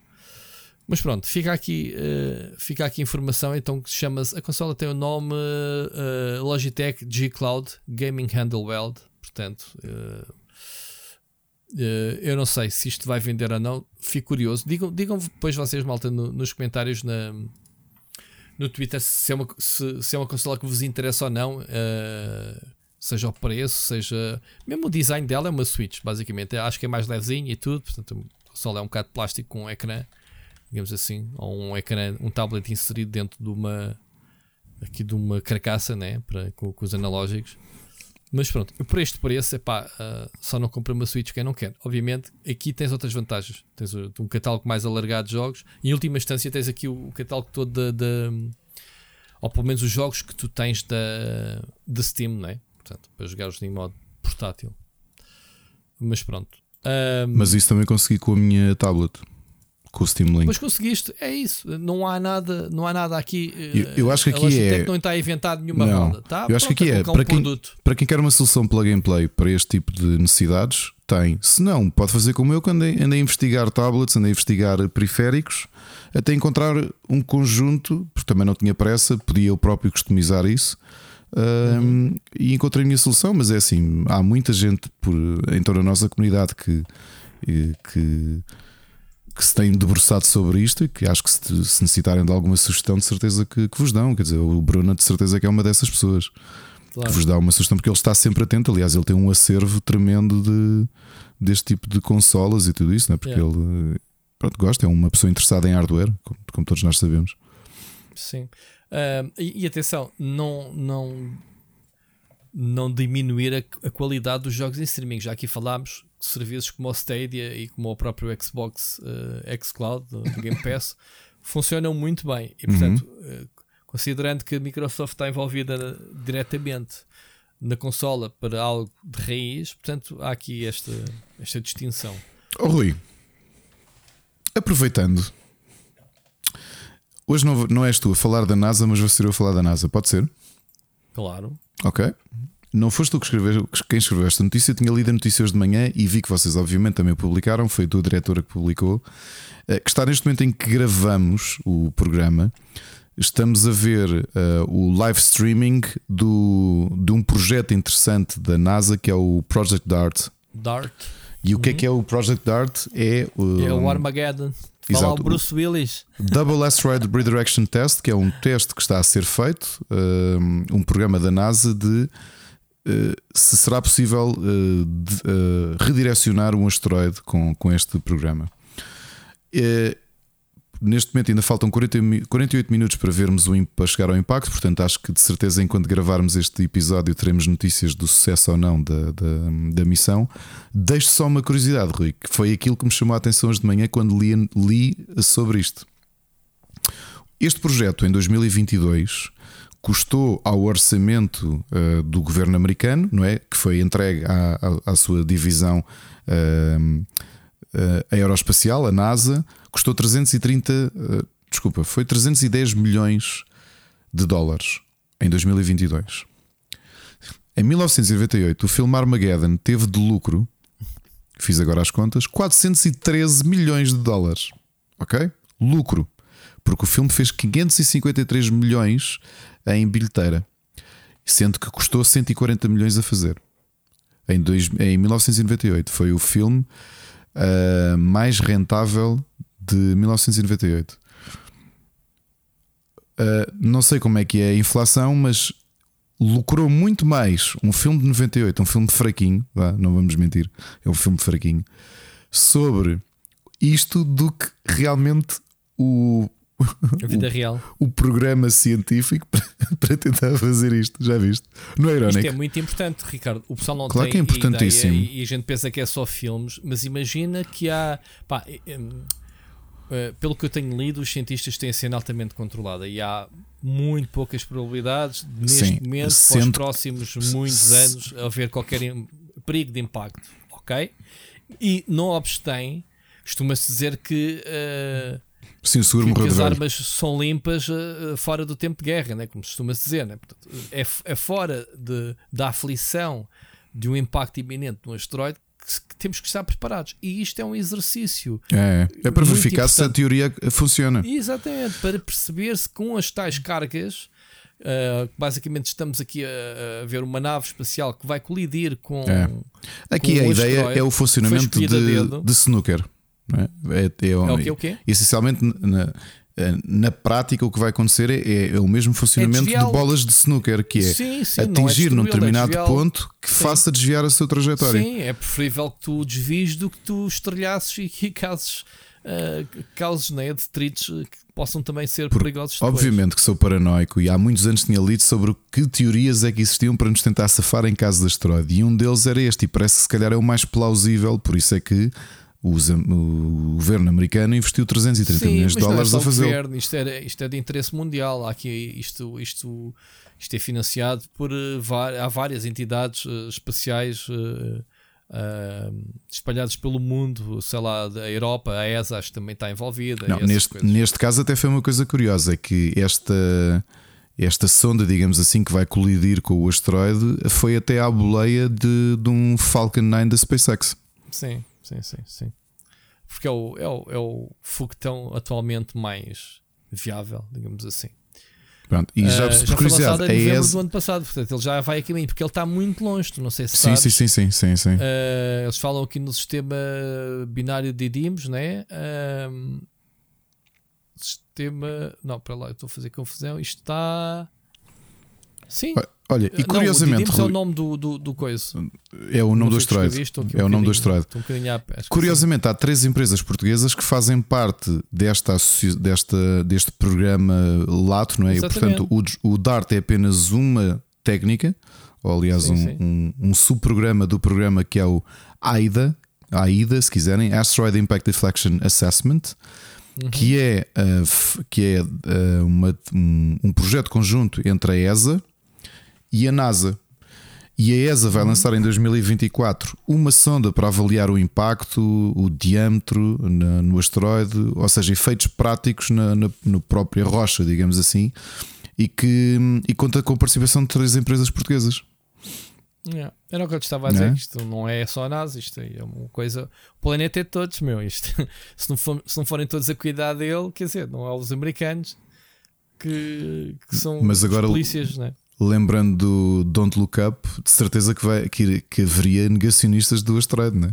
Não, isto, este asteroide não existe, não. Epá, Fake tu news. pegas e vês que é assim, apesar de não haver eh, perigo que se preveja, eh, o, certo é que já houve um, um evento eh, que basicamente eh, extinguiu os dinossauros. Portanto, e se houvessem humanos na altura, íamos todos embora. Ah, portanto, não, não, é, não é 100% que não, não calho. Se olhares para a Lua, a Lua está toda esburacada porquê? Está farto de levar com calhaus, não é? E a, Lua, Costuma-se e, a, e a Lua não tem atmosfera para reduzir o, e Pronto, para, para incendiar andam aí, os. Andam aí, certo, mas é assim: a nossa, a nossa atmosfera ah, lasca-te o máximo, né? Há ali- Sim, mas há, há dimensões Mas, em que isso não, não tem claro, efeito. ele, ele, as coisas que tiverem que entrar, entram. Pronto, Aliás, não- a- a- apaixonados deste, ou apaixonados ou preocupados com o assunto, basta pensarmos na cratera de Tunguska, que acho que foi em 1910, certo, é? certo, certo, certo. e que também ninguém sabe porque ninguém viu. ninguém viu o que é que caiu lá. aconteceu. Aconteceu. Sim, aconteceu. Eh, Notoriamente aconteceu qualquer coisa, não é? Exato. Uh, Já viste? Curiosamente, aqui há dias, já que falas de fenómenos, uh, uma nova teoria sobre os anéis de Saturno, muito interessante, uh, em que os investigadores dizem que aquele, aqueles anéis não é mais do que uma lua de gelo que foi esmagada pela gravidade do planeta Ah, que ficou e, que- ali. e que fez aquele orbitar. rastro Ok. à orbi- sim, à volta. Portanto, anda para aí agora uma nova teoria, um novo estudo que, científico já foi publicado sobre isso. Uh, coisas interessantes uh, que se fala aqui no Split Chicken. Vamos falar sobre jogos. Ah, já falámos sobre a consola. Já agora só correção: olha, Obrigado Tunguska, por teres trazido. Tunguska foi em 1907 e não 1910. Estava aqui com uma precisão de dois anos. ok? É pá, que já viste. Há 110 anos não te lembras, era Mas, assim. ó, ó, Rui, é que nós falamos, ainda hoje uh, os investigadores não sabem se tratava de um cometa ou de um asteroide, mas a certeza é para a cratera que causou conseguir destruir uma área metropolitana se tivesse sido perto de, de uma zona habitacional. Claro, claro. E não foi assim há tanto tempo. E já havia telescópios. Claro que não havia NASAs e afins, não é? Mas foi na Sibéria, mas na Sibéria não está lá ninguém. Quem é que está na Sibéria? Né? Tão gosto que não é na Sibéria. né? É, é, sim senhor. Isso é, um, isso é o fim do mundo. Muito bem, Ricardo. A semana passada lançámos uma teoria deliciosa sobre a relação. Era rumor ainda, lembras? Sobre o FIFA 23 e o Ted Lasso. Esta semana tivemos a semana toda a gozar contigo em que tu, de- da lista dos jogos improváveis a candidato a jogo do ano, o FIFA 23 para ti se calhar vai ser Gotti. Então, dentro daquela linha de improbabilidades de um Forza Horizon ser um jogo GOTY para ti. Então, confirmou-se realmente que aquela imagem que o, que o Ted Lasso eh, partilhou no, no Twitter é realmente eh, a captura dele para FIFA 23 e vamos ter todo o universo eh, Ted Lasso no FIFA 23. Estamos a falar do AFC Richmond, o clube, os E os jogadores, jogadores? os jogadores, eh, o estádio Nelson eh, Road Uhum. vai estar no jogo, eh, os, os kits, os emblemas, pronto, todas essas coisas. E acho que vai estar mesmo no Ultimate, vai, vai estar ao nível das cartas eh, de fantasia dos jogadores clássicos. Aliás, até o FIFA 22 teve cartas da Marvel, não é? Há aqui, há aqui uma cena da Electronic Arts querer entrar no campo da fantasia, alargar os horizontes eh, do realismo. Não sei se é um bom caminho ou não, mas isto é outro assunto. Mas agora, o Ted Lasso, isto é uma questão de visão. Isto é genial, seja quem foi que teve a ideia, as partes envolvidas. Estamos a falar de uma série que acabou de ser nomeada para não sei quantos Emmys, que ganhou outros, outros tantos. Aliás, em dois, em dois anos teve 40 nomeações e 11 vitórias. Uhum. E temos aqui um jogo em que tu podes usar estes elementos não no modo próprio. A gente, a gente dizia que era, o modo história tinha que ser o, um episódio do Richmond, certo? Exato. Era, era, o, nosso, o nosso desejo. É quase. Eles têm aqui o modo. Vai estar no modo. Sei lá, em todos os modos. Eles falam aqui no. Porque o jogo está diferente. Vai estar no online seasons, jogos amigáveis, no modo carreira. Eu não sei o que é, que é o modo carreira. Não sei se é o modo história ou o modo carreira de jogador em que tu podes treinar ou seres um jogador de um clube. Acho que é isso o modo carreira. E tu podes ser um jogador do UFC. Tu podes usar o Ted Lasso para treinar até outros clubes ou os jogadores andarem a outros clubes. Portanto, vai haver uma grande integração e liberdade uh, de forma flexível. Uh, o que é interessante, ver que não é um feature, mas sim, pá, yeah, olha, é, uma, primeiro, é um feature do. Primeiro, do nunca jogo. esquecer, por exemplo, uh, o Clube Futebol tem uma conta de Twitter oficial, o Clube Futebol fictício. e que não é? Mas já, é, já costuma ser normal. O, o, o Deadpool também tem uma conta de que tem quase 300 mil seguidores. Ok. Um, ou, ou seja, há aqui um grande potencial de following. O Ted Lasso tem uma conta no Twitter, foi Ted Lasso partilhou. Tem, tem, tem. Pronto. E, e, até quem trabalha, a malta da direção e do marketing também tem, tem as contas deles, o que é lindo. Eu acho brutal e digo já, eu não recebi ainda o FIFA. O FIFA saiu hoje, não foi? Ou não? Vai ser 27 antecipado, eu também não recebi. Uh, e vai ser dia 30 oficialmente. Pronto. Portanto, não, malta, ainda não temos. Eu não tenho. Uh, Garanti também não tem. Garantidamente digo-te que uh, eu vou jogar com. Eu, eu, jogo sempre com o Sporting, não é? Mas desta vez vai ter que ser com o. Com o Richmond. Com, olha, engraçado, o Sírio acabou de partilhar no Twitter. Isto é, é o live updates. O Sírio acabou de partilhar o live stream do Dart no, no Twitter. Desculpa lá o, o paralelismo. Um, dizia eu então, pronto, é esta a novidade, a grande novidade do, do, do, do FIFA para este ano. Uh, que será provavelmente o último FIFA, né? E para uh, mim já chega, não, é? Não preciso de mais, mais uh, novidade nenhuma no FIFA. Teu Ted Lasso e o UFC não, não, Richmond está feito. dizer que é o último jogo FIFA uh, para o ano. Já sabemos que vai acabou-se o contrato, vai ser outro. Isto é também a Electronic Arts a preparar algumas coisas para o próximo jogo, né? que é o, o eSports, né? O, como é que é o nome? Não me lembro. eSports United ou EA, não me recordo agora o nome do novo jogo. Vamos ter tempo para falar dele. Bom, adiante. Uh, vamos ouvir então a, mensagem, a primeira mensagem do ouvinte Celso Bento. Boas pessoal, espero estar tudo bem com vocês. Antes de mais, obrigado, obrigado por este podcast. Para mim é o melhor do mundo e dos arredores. Neste fim de semana, finalmente há um evento de gaming em Leiria, onde, como é óbvio, eu fui. E ainda por cima estava lá o Ricardo. Consegui conhecer-te finalmente, só faltou mesmo lá o Rui, para ser perfeito. Talvez um dia, em algum evento em Lisboa. Cá vai o meu tema para o podcast. Hoje saiu uma notícia que o chip da PlayStation, o processador, uh, passou de 7 nanómetros para 6 e dá uma estimativa mais ou menos 12% mais barato no custo de construção de uma PlayStation 5. Então, mas o custo baixou e o preço da consola aumentou. Não terá alguma coisa estranho? Nunca há em estoque a PlayStation 5, só por reserva e ainda por cima mais cara do que a Xbox. Não será que a PlayStation não está a esticar a corda demais? Atenção, eu sempre tive PlayStation desde a primeira. A primeira, a segunda, a terceira e a quarta. Ainda não comprei a 5.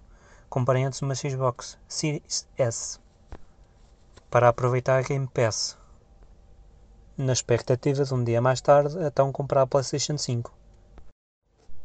Mas ultimamente já começo a pensar: será que vale a pena comprar uma PlayStation 5 ou mais vale investir numa Xbox? Series X é mais potente do que a 5, dizem eles.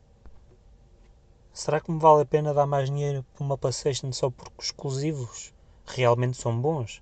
Mas a Xbox também tem jogos bons. E claro, há os jogos multiplataforma que saem em todas as consolas. E na Xbox, teoricamente, corre melhor do que na PlayStation. E claro, há a Game Pass da Xbox. Eu farto-me jogar jogos da Game Pass. Agora o último jogo que eu comecei a rejogar, que eu já joguei na altura na PS3, é o Nino Kumi. Um excelente jogo nipónico. Que recomendo todos a jogar que gostam do género. Não se vão arrepender. Tenho pena a PlayStation estar a seguir este caminho. Faz-me lembrar a Xbox One quando saiu. Lembram-se? Quando tinha que vir com a câmera que era 100 euros mais cara? Este caso é 50 euros. É dinheiro. Ainda por cima, para comprar a PlayStation 5, além de ter que reservar e esperar não sei quanto tempo, somos obrigados a comprar em packs com jogos. Então, mas se eu não quiser jogo nenhum? Comprar ou não vem o jogo que eu quero? Tenho, tenho só obrigado a pagar por aqueles jogos que eu nunca vou jogar? mais vale comprar uma Xbox. Será que os exclusivos valem tanto a pena para dar mais dinheiro, estar à espera, isto tudo? Se calhar não. E aliás, eu não consigo ainda perceber porque é que a PlayStation ainda continua sempre escutada. Eu sei que a Xbox vende menos que a PlayStation, mas a Xbox está sempre disponível. É sair a uma loja, Vorten online, está lá disponível para comprar. E vão aumentar o preço para quê? se o custo de produção agora está mais baixo. Então basta ver para as gráficas. As gráficas no último mês, dois meses baixaram muito o preço. Acho que já está no preço normal delas. Não tem lógica. Eu pessoalmente, infelizmente, não vou comprar nenhuma PlayStation 5 para já. A este preço não. Ainda por mais eu penso, vou comprar e tem que ser naquele momento. Não há disponível, olha, temos pena. Agora ainda por cima os exclusivos da Playstation estão a sair no computador passado muito tempo, mas saem. Por isso. Vou continuar a aproveitar a minha Xbox Series S. Quando achar que já não tenho o poder suficiente para me entregar uma experiência que eu quero, compra a X. Isto, claro, se a PlayStation 5 não baixar. O ideal era ter as duas. Ou as três, porque a Nintendo também é muito boa. Vá, um abraço e fiquem bem. Grande Celso. Grande, gostei, é, isto, muito da mensagem do, do Celso. Isto é que foi uma uh, surpresa de, de, de, No início tinha dito tinha encontrado o, o Celso sim. e temos, temos mensagem dele. Se calhar incentivaste-o a mandar a mensagem, ou, ou, ou pediste-lhe, ou não sei, manda mensagem, whatever. Não, foi, foi uh, mesmo surpresa. Pá. Olha, mais uma agradável surpresa que veio do, veio do evento. Sim, sim, sim, engraçado. Olha, eu gostei muito. Nota-se que tiveste a anotar os teus bulletzinhos para, para não te esqueceres de nada e acabou por dar-se aqui uma mensagem bastante engraçada. Eu estava-me aqui a rir, parecias um, um boneco, digamos assim, a, a apresentar o, os tópicos muito engraçados, Celso. Espero que seja a primeira de várias mensagens que mandes. Não, eu já tinha enviado. Uh, sim, tinha enviado ao início, mas estou a dizer que. Ah, isso, agora, de uma nova vaga. Que mande mais, pronto, que anime. Uh, deixa-me só, deixa só aqui dizer-te uma coisa. Tu falaste que as gráficas baixaram, mas atenção, saiu agora uma nova geração, ou foi anunciada uma, uma nova geração das RTX da série 4000. Vai ver o preço delas, que é para não te assustares, porque yeah, vai ver o preço e depois a gente conversa outra vez. Um, sobre aquilo que tu estavas a dizer do chip de, de 7 nano, de nanómetros para 6, isto é normal. Todas as consolas PlayStation Sim, tem revisões de hardware e, Nintendo, e Nintendo também. Foi Sim, fazendo Nintendo várias. já vai na terceira, pá, na terceira remodelação de hardware e são remodelações muito subtis. Uh, são uh, remodelações cirúrgicas de, que têm a ver realmente com, com eficiência de custos, mas também de produção, tem a ver com eficiência da, da própria consola, correções que se faz. Lá está, as patches que a gente está habituado a ver nos jogos são, acabam por ser patches também das consolas, porque não têm qualquer interesse ao público, porque a performance ou é a mesma ou é ligeiramente semelhante, uh, e do lado de fora a consola é igual. Portanto, são atualizações técnicas que não são documentadas, digamos assim. Uh, ou pelo menos não costumam ser badaladas, né? Uh, tirando esta última uh, a Nintendo OLED, porque, pronto, porque teve realmente uma, uma mudança de ecrã e a outra anterior também houve ali uma, uma um pequeno aumento na autonomia da, da eficiência do processador, o que fez com que a bateria também uh, durasse mais tempo e, portanto, houvesse a necessidade de comunicação da Nintendo. Mas eu lembro-me na PlayStation 1, 2, 3 haver sempre remodelações de hardware uh, que se falavam eventualmente, mas não tinham qualquer efeito. Portanto, isso dizeres que o, o custo é mais barato destes, destes chips e a consola ter aumentado, acho que são coisas totalmente diferentes. Uma é uma questão de eficácia técnica eh, do próprio fabrico das consolas e o outro é a estratégia daquilo que a gente já falamos aqui. Portanto, não há, não há nada assim que tenha a ver uma coisa com outra. Sim, até porque eu tinha lido que parte de, sim, parte de, temos que ver que desde o momento em que uma consola é desenhada até que ela sai para o mercado, há avanços tecnológicos das empresas que Exato. produzem os componentes que sim. eventualmente os, os engenheiros das consolas o que vão fazer é vão olhar para vários aspectos. Um, dissipação de calor, por exemplo, que normalmente as primeiras consolas se der, não são tão eficazes nesse aspecto como os modelos mais avançados. Por isso é que se justifica. E pensemos nas, na história das consolas eh, domésticas, especialmente, olhando para as Playstations, que as versões Slim tinham um, performance igual às versões FAT, digamos assim, as originais eh, mas com todos os componentes muito mais, mais condensados, ou seja, tu, tu, continuas a correr os mesmos jogos de forma mais eficaz. E portanto, neste caso, eu até aproveitei enquanto ouvia o Celso, fui pesquisar um bocadinho. Realmente tinha essa questão do valor, não consegui encontrar eh, a confirmação em lado nenhum, mas o que li que sim tinha sido analisado e é interessante é que esta nova versão, talvez os componentes sejam mais eficazes até num aspecto em que nós normalmente não pensamos, mas nos dias de hoje até é bastante importante.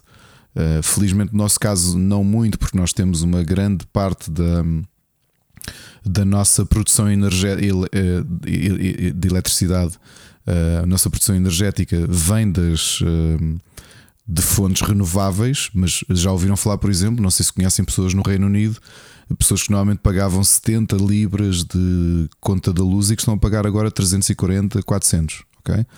Isto foi para dizer porquê? Curiosamente, eu tinha lido um artigo, foi no The Verge, que comentava exatamente isso: que é uma análise que fizeram. É que esta nova, que acho que é a terceira remodelação, não é? Interna, ligeira, eh, que a PlayStation 5 teve, que neste momento estava a consumir menos 20% de energia do que o original, ou seja, é mais é eficaz, é muito importante, sim, mas, claro que sim. Mas ouve lá uma coisa: tu, isto, isto, aqui é o, é o, o método fabrico dos chips, das bolachas de 7 para 6 nanómetros, tem a ver com o tamanho do chip, ok? se é mais pequeno, também há menos passagem de energia, ou seja, eh, há menos, consome menos energia. Passa-se nos telemóveis, que já, vai, e, já, e, já se alcançam os 3 nanómetros. E não é só isso. Uma coisa mais prática, porque é que eventualmente é possível que o chip seja mais barato. A diferença entre 7 nanómetros e 6 nanómetros passa também pela, pela área de produção dos próprios chips, em que tu optimizas ou seja, sim. nanómetros são literalmente medidas tão pequenas né, que são sim, sim. nano, mas se nós olharmos para uma escala de produção, acabas por ganhar um nanómetro a cada chip, o que quer dizer que ao sétimo chip já tens um chip adicional, potencialmente. Yep. Ok? Por isso é que eu te dizer que são técnicas de fabrico. Yeah. São Exatamente, ou seja, tu já tens cada vez mais, tu com o mesmo material já estás a produzir Exatamente. mais chips. E mais portanto, tudo isso yeah. impacta no preço das. No preço das coisas. Mas novamente, não há consola nenhuma que, na, no, que na, ao longo da sua vida a produção da.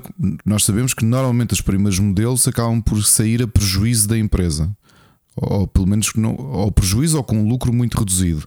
À medida que a tecnologia avança, os componentes. É que eles vão buscar. É, Sim, havia uma é, compensação a médio prazo. Há uma compensação a médio prazo. Portanto, a estratégia não é de, a um ou dois anos, é, é ao longo da vida da consola. Nós Exatamente. olhamos para a Switch e obviamente que a Switch é lucrativa. Quer dizer, e no processo que tem é uma consola lucrativa. Sim, a Nintendo é a única das três fabricantes que consegue ter lucros uh, na primeira consola que mete na loja. Ok? Falava-se que ganhava 50 euros por cada Wii quando começou a sair. Lá está, tecnologia desatualizada, não, uhum. a consola em si não havia nenhum mistério, enquanto que, que a Microsoft e a Sony, como puxam pela tecnologia de ponta, tem os processadores topo de gama na altura em que saem. Obviamente que uh, o preço dos componentes é mais caro. Eles recuperam depois com essa transformação que estás a dizer. uh, no fabrico e também, obviamente, com os jogos, né? com, com, com os royalties dos jogos, ao longo do tempo vai-se diluindo. Por isso é que há interesse de vender jogos, mais do que consolas até. Ou seja, há, há, um interesse em que as pessoas que compram uma consola não a tenham parada, mas sim que comprem jogos. Uhum. E é isso é que estão, estão a dar dinheiro às, às, às fabricantes. Yeah. Mas olha, uh, ainda sobre, uh, sobre uh, explicando, a gente já explicou aqui porque é que eles estão a vender em packs ao Celso. é muito chato entrar numa loja para comprar uma PlayStation 5 e pedirem de 700 euros. O que se passa é que isso foi a medida que a Sony encontrou juntamente com as grandes superfícies. Ao início também fez bastante confusão isso, uhum. depois percebi o porquê. Que é 700 euros é o preço mais ou menos, 700, 800 ou até mais, e compra quem quer, uh, quem for burro, uh, deixa-me acrescentar, aos scalpers. Isto foi uma medida anti-scalper, ou seja, tu pegas nesses 700 euros, dás à loja e levas valor acrescentado, além do valor da consola, levas o comando, os acessórios ou os jogos. É certo, é certo que tu não pediste aqueles jogos e se calhar querias outros, mas ao menos tens ali um valor palpável se tu estiveres disponível então para dar os 700 euros pela consola. Até podes revender o jogo, dar... se for preciso.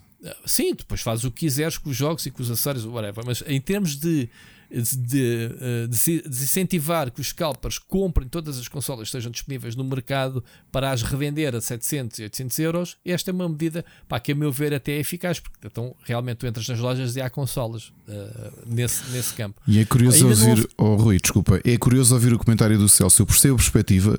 No sábado, quando regressámos a Lisboa, o Tiago uh, estava-me a contar como é, que foi, como é que ele comprou a consola e para ele foi ao contrário. Ele conseguiu encontrar um bundle eh, ou seja, havia pouco stock e ele, por sorte, o bundle que ele conseguiu comprar na loja era precisamente aquele que trazia o Dark Souls. O Demon Souls. O, o Demon Souls, sim. O Demon Souls, sim, obrigado. Uhum. E, uhum. ou seja, se calhar para outro jogador, se calhar para mim, se eu visse o bundle do, do Demon Souls, não seria tão apelativo, mas ok, pronto, olha, é o, é o que há. Pronto, lá está. Uh, e depois fazias o que quisesse ao jogo, ou, ou rentabilizavas, ou whatever. Mas isto é só é uma medida, não é. Pode haver alguma desonestidade de, das empresas, mas não, porque se tu fores a ver, se fores à FNAC como à Vorten, como ao Corte Inglês, todos estão a fazer exatamente a mesma estratégia. O, não é oficial, mas uh, fontes indicam que a Sony uh, incentivou a que se fizesse isto um bocadinho para controlar esses estoques. Ok? Não é oficial, não estou a, a citar ninguém, mas uh, julga-se que haja aqui um, uma espécie de guerra aos scalpers, que eu acho muito bem, pá, que os scalpers uh, estragam, estragam isto tudo. Uh, epá, sobre a opinião de que tens, de, que está cara para ti, tu escolheste comprar a Xbox, estás a ser feliz com o Game Pass, é pá, ótimo para ti, desde que jogos. Uh, quando puderes comprar uma PlayStation 5, se tu queres esperar que os jogos saiam no PC, pá, yeah, o que interessa é a gente ter jogos uh, para jogar e é isso é o que nos faz. Eu, também, eu também continuo a achar que não é uma questão de. Já, já ainda hoje falámos disto, não é uma questão de plataforma, não é uma questão de nada. É a análise que tu fazes das tu, da tua vontade e tu, da tua necessidade. É isto que tu queres, é isto que tu procuras, excelente. Não é? Não. não se, se nesta geração nós... a solução que ele encontrou, que é a melhor, a que, a que lhe responda àquilo que ele necessita, eu acho que excelente. Não. Não sei. Não, não, não estás a perceber? Pá, não? Eu, eu, eu, eu acho que temos que uh, mentalizar-nos numa coisa. Uh, já aqui falamos de, não vamos repetir outra vez do Game Pass, uh, as sensações que nos têm trazido assim, mixed feelings. E eu estou a experienciar os jogos de uma forma que há muito tempo eu não experimentava. Eu neste momento estou mais preocupado em jogar aquilo que eu quero mesmo jogar e que não é as últimas tendências do mercado. às vezes pensamos que estamos a passar ao lado, não é? Toda a gente fala daquele jogo eu tenho que ir jogar e, e depois temos aquela, aquele efeito de, de, de fear of missing out, uhum. não é? Uh, uh, e isso, malta, vacinem-se contra isso, que isso é tramado. Nós, eu e o Ricardo, estamos a falar nisto, é um bocado parvo, porque nós temos queremos, quer não, temos que o fazer porque uh, nós queremos o melhor para os nossos leitores, barra seguidores e, e, queremos trazer para o podcast, para o, para o canal e para o Rubber Chicken o máximo de conteúdos, estejamos mais ou menos ativos, uh, independentemente disso. E então temos o contacto e, e recebemos os jogos. Aqui a questão é as pessoas que não têm que jogar todos os jogos, a semana passada falou-se: ah, o jogo cai no Game Pass, eu tenho que ir jogar. Não, não tens que ir jogar, o jogo está lá, fixe, se te agradar, há de agradar outras pessoas. Uh, e é isto que eu procuro. Uh, eu procuro um estilo de jogos, que a gente tem, tem andado aqui a falar, que são os MMOs, é aquilo que me satisfaz neste momento, que me preenche as medidas, mas ando à procura, às vezes, de um ou outro jogo só por estar a jogar. Eu, eu não te contei, Ricardo, vamos às sugestões, eu continuo a jogar ao. Continuo a jogar na Switch o, o Xenoblade Chronicles 3 de uma forma que não estaria a jogar e a, e a, se fosse para análise. se tivesse que estar a jogar em rush sim, para sim. análise. Sim, sim, yeah. sim, sim. Eu estou a degustar o, o, o, jogo de uma forma tranquilo.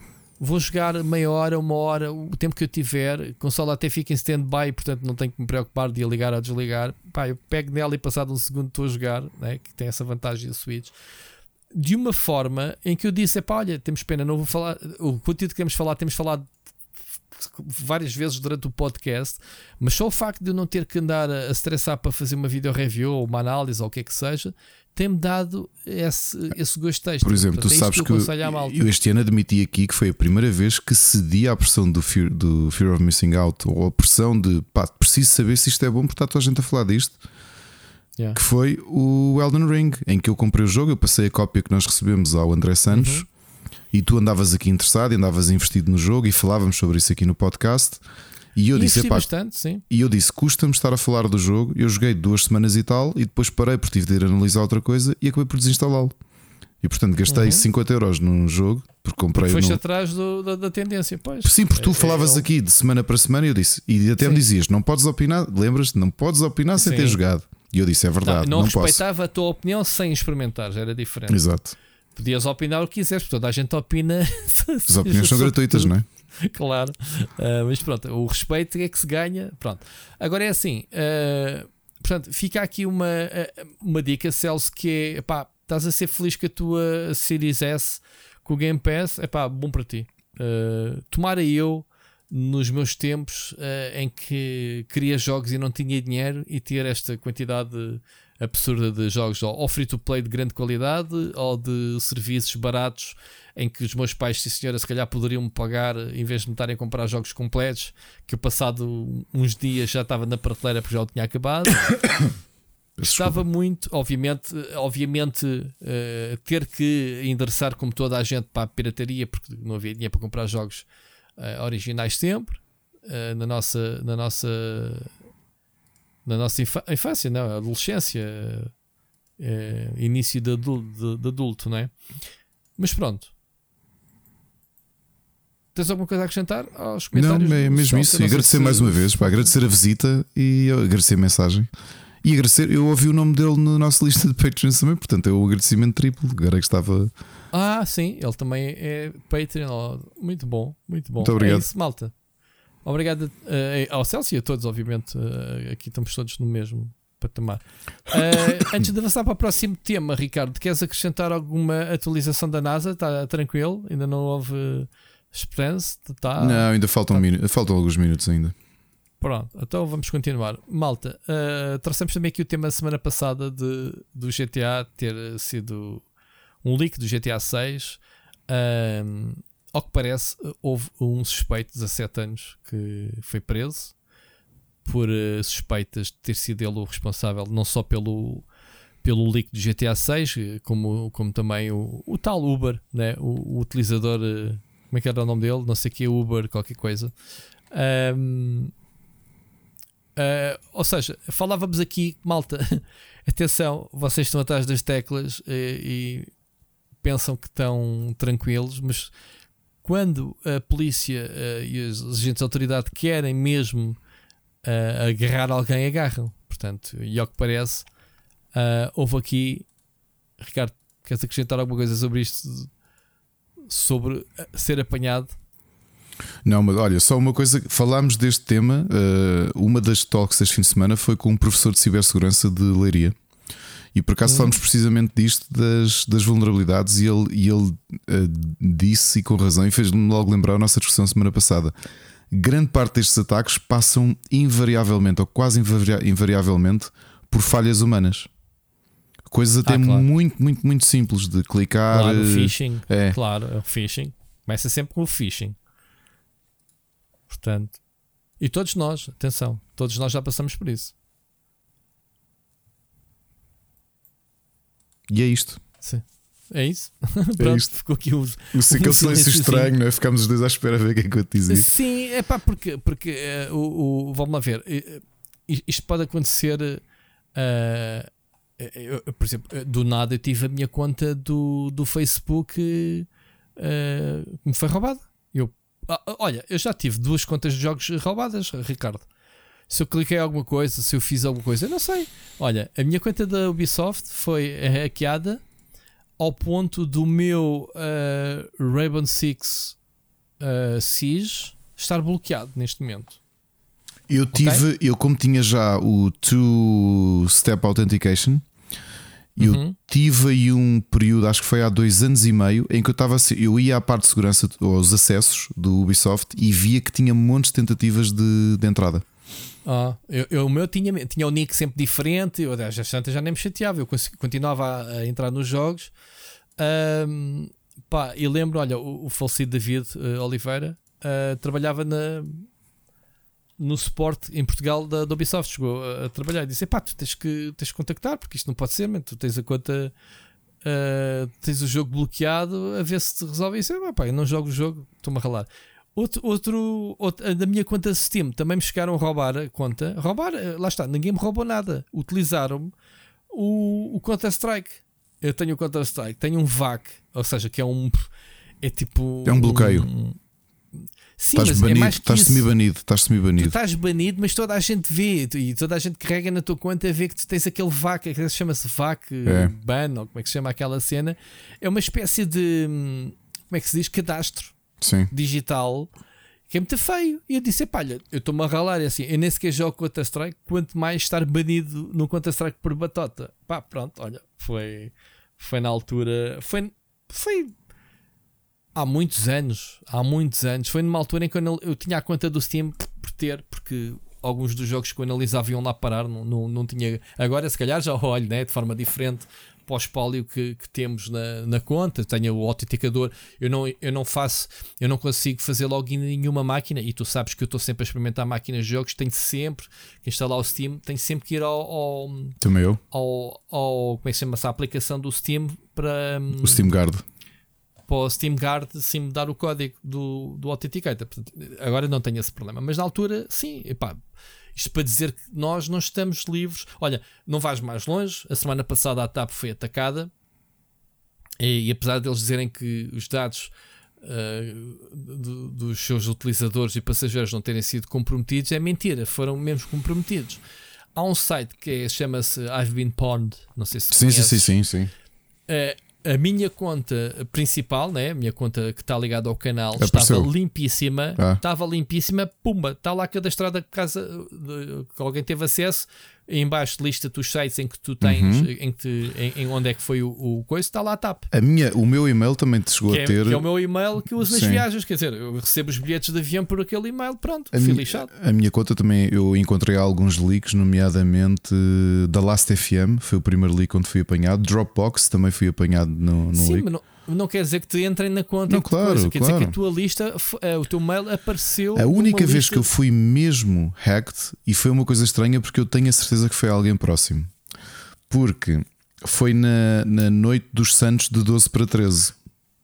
E quando eu jogava Guild Wars 1 ainda, ok? E eu, eu era líder de uma guild grande de por- portugueses. Foi revenge. Não Nós ficaste para a raid. Nós na altura estávamos ali com, com pessoas com quem nos dávamos bem e que até conhecíamos pessoalmente e que estávamos ali com uns desaguisados. E então eu e o meu vice-líder fomos os dois, eh, com o meu grupo de amigos, fomos, fomos para a noite. Fomos para os Santos. E na manhã seguinte, ambos o que nos tinham feito foi roubar os mini pets. ok? E eu fizemos, fizemos queixa e disseram-nos que não conseguiam ter mais dados. A única coisa, informação que tinham é que o IP que tinha isto é um, o suporte da, da, da NCSoft, da ArenaNet. Uh, Fizemos um ticket e eles depois responderam que o IP onde viram aquilo, a, co- a conta ser aberta, porque na altura nem havia two-step authentication. Ok?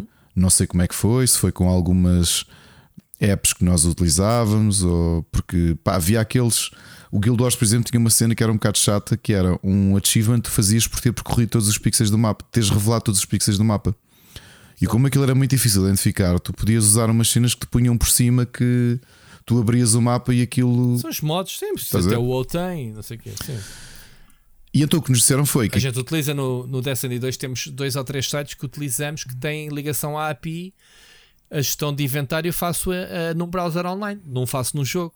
Não vou ao mail buscar, trocar armas, caraças, Pronto, faço tudo em browser. mas ali a curiosidade é que o IP era do Porto. Ah, que era onde onde moravam os teus amigos da guild. Alguns, sim. Nós nunca chegámos a saber quem foi.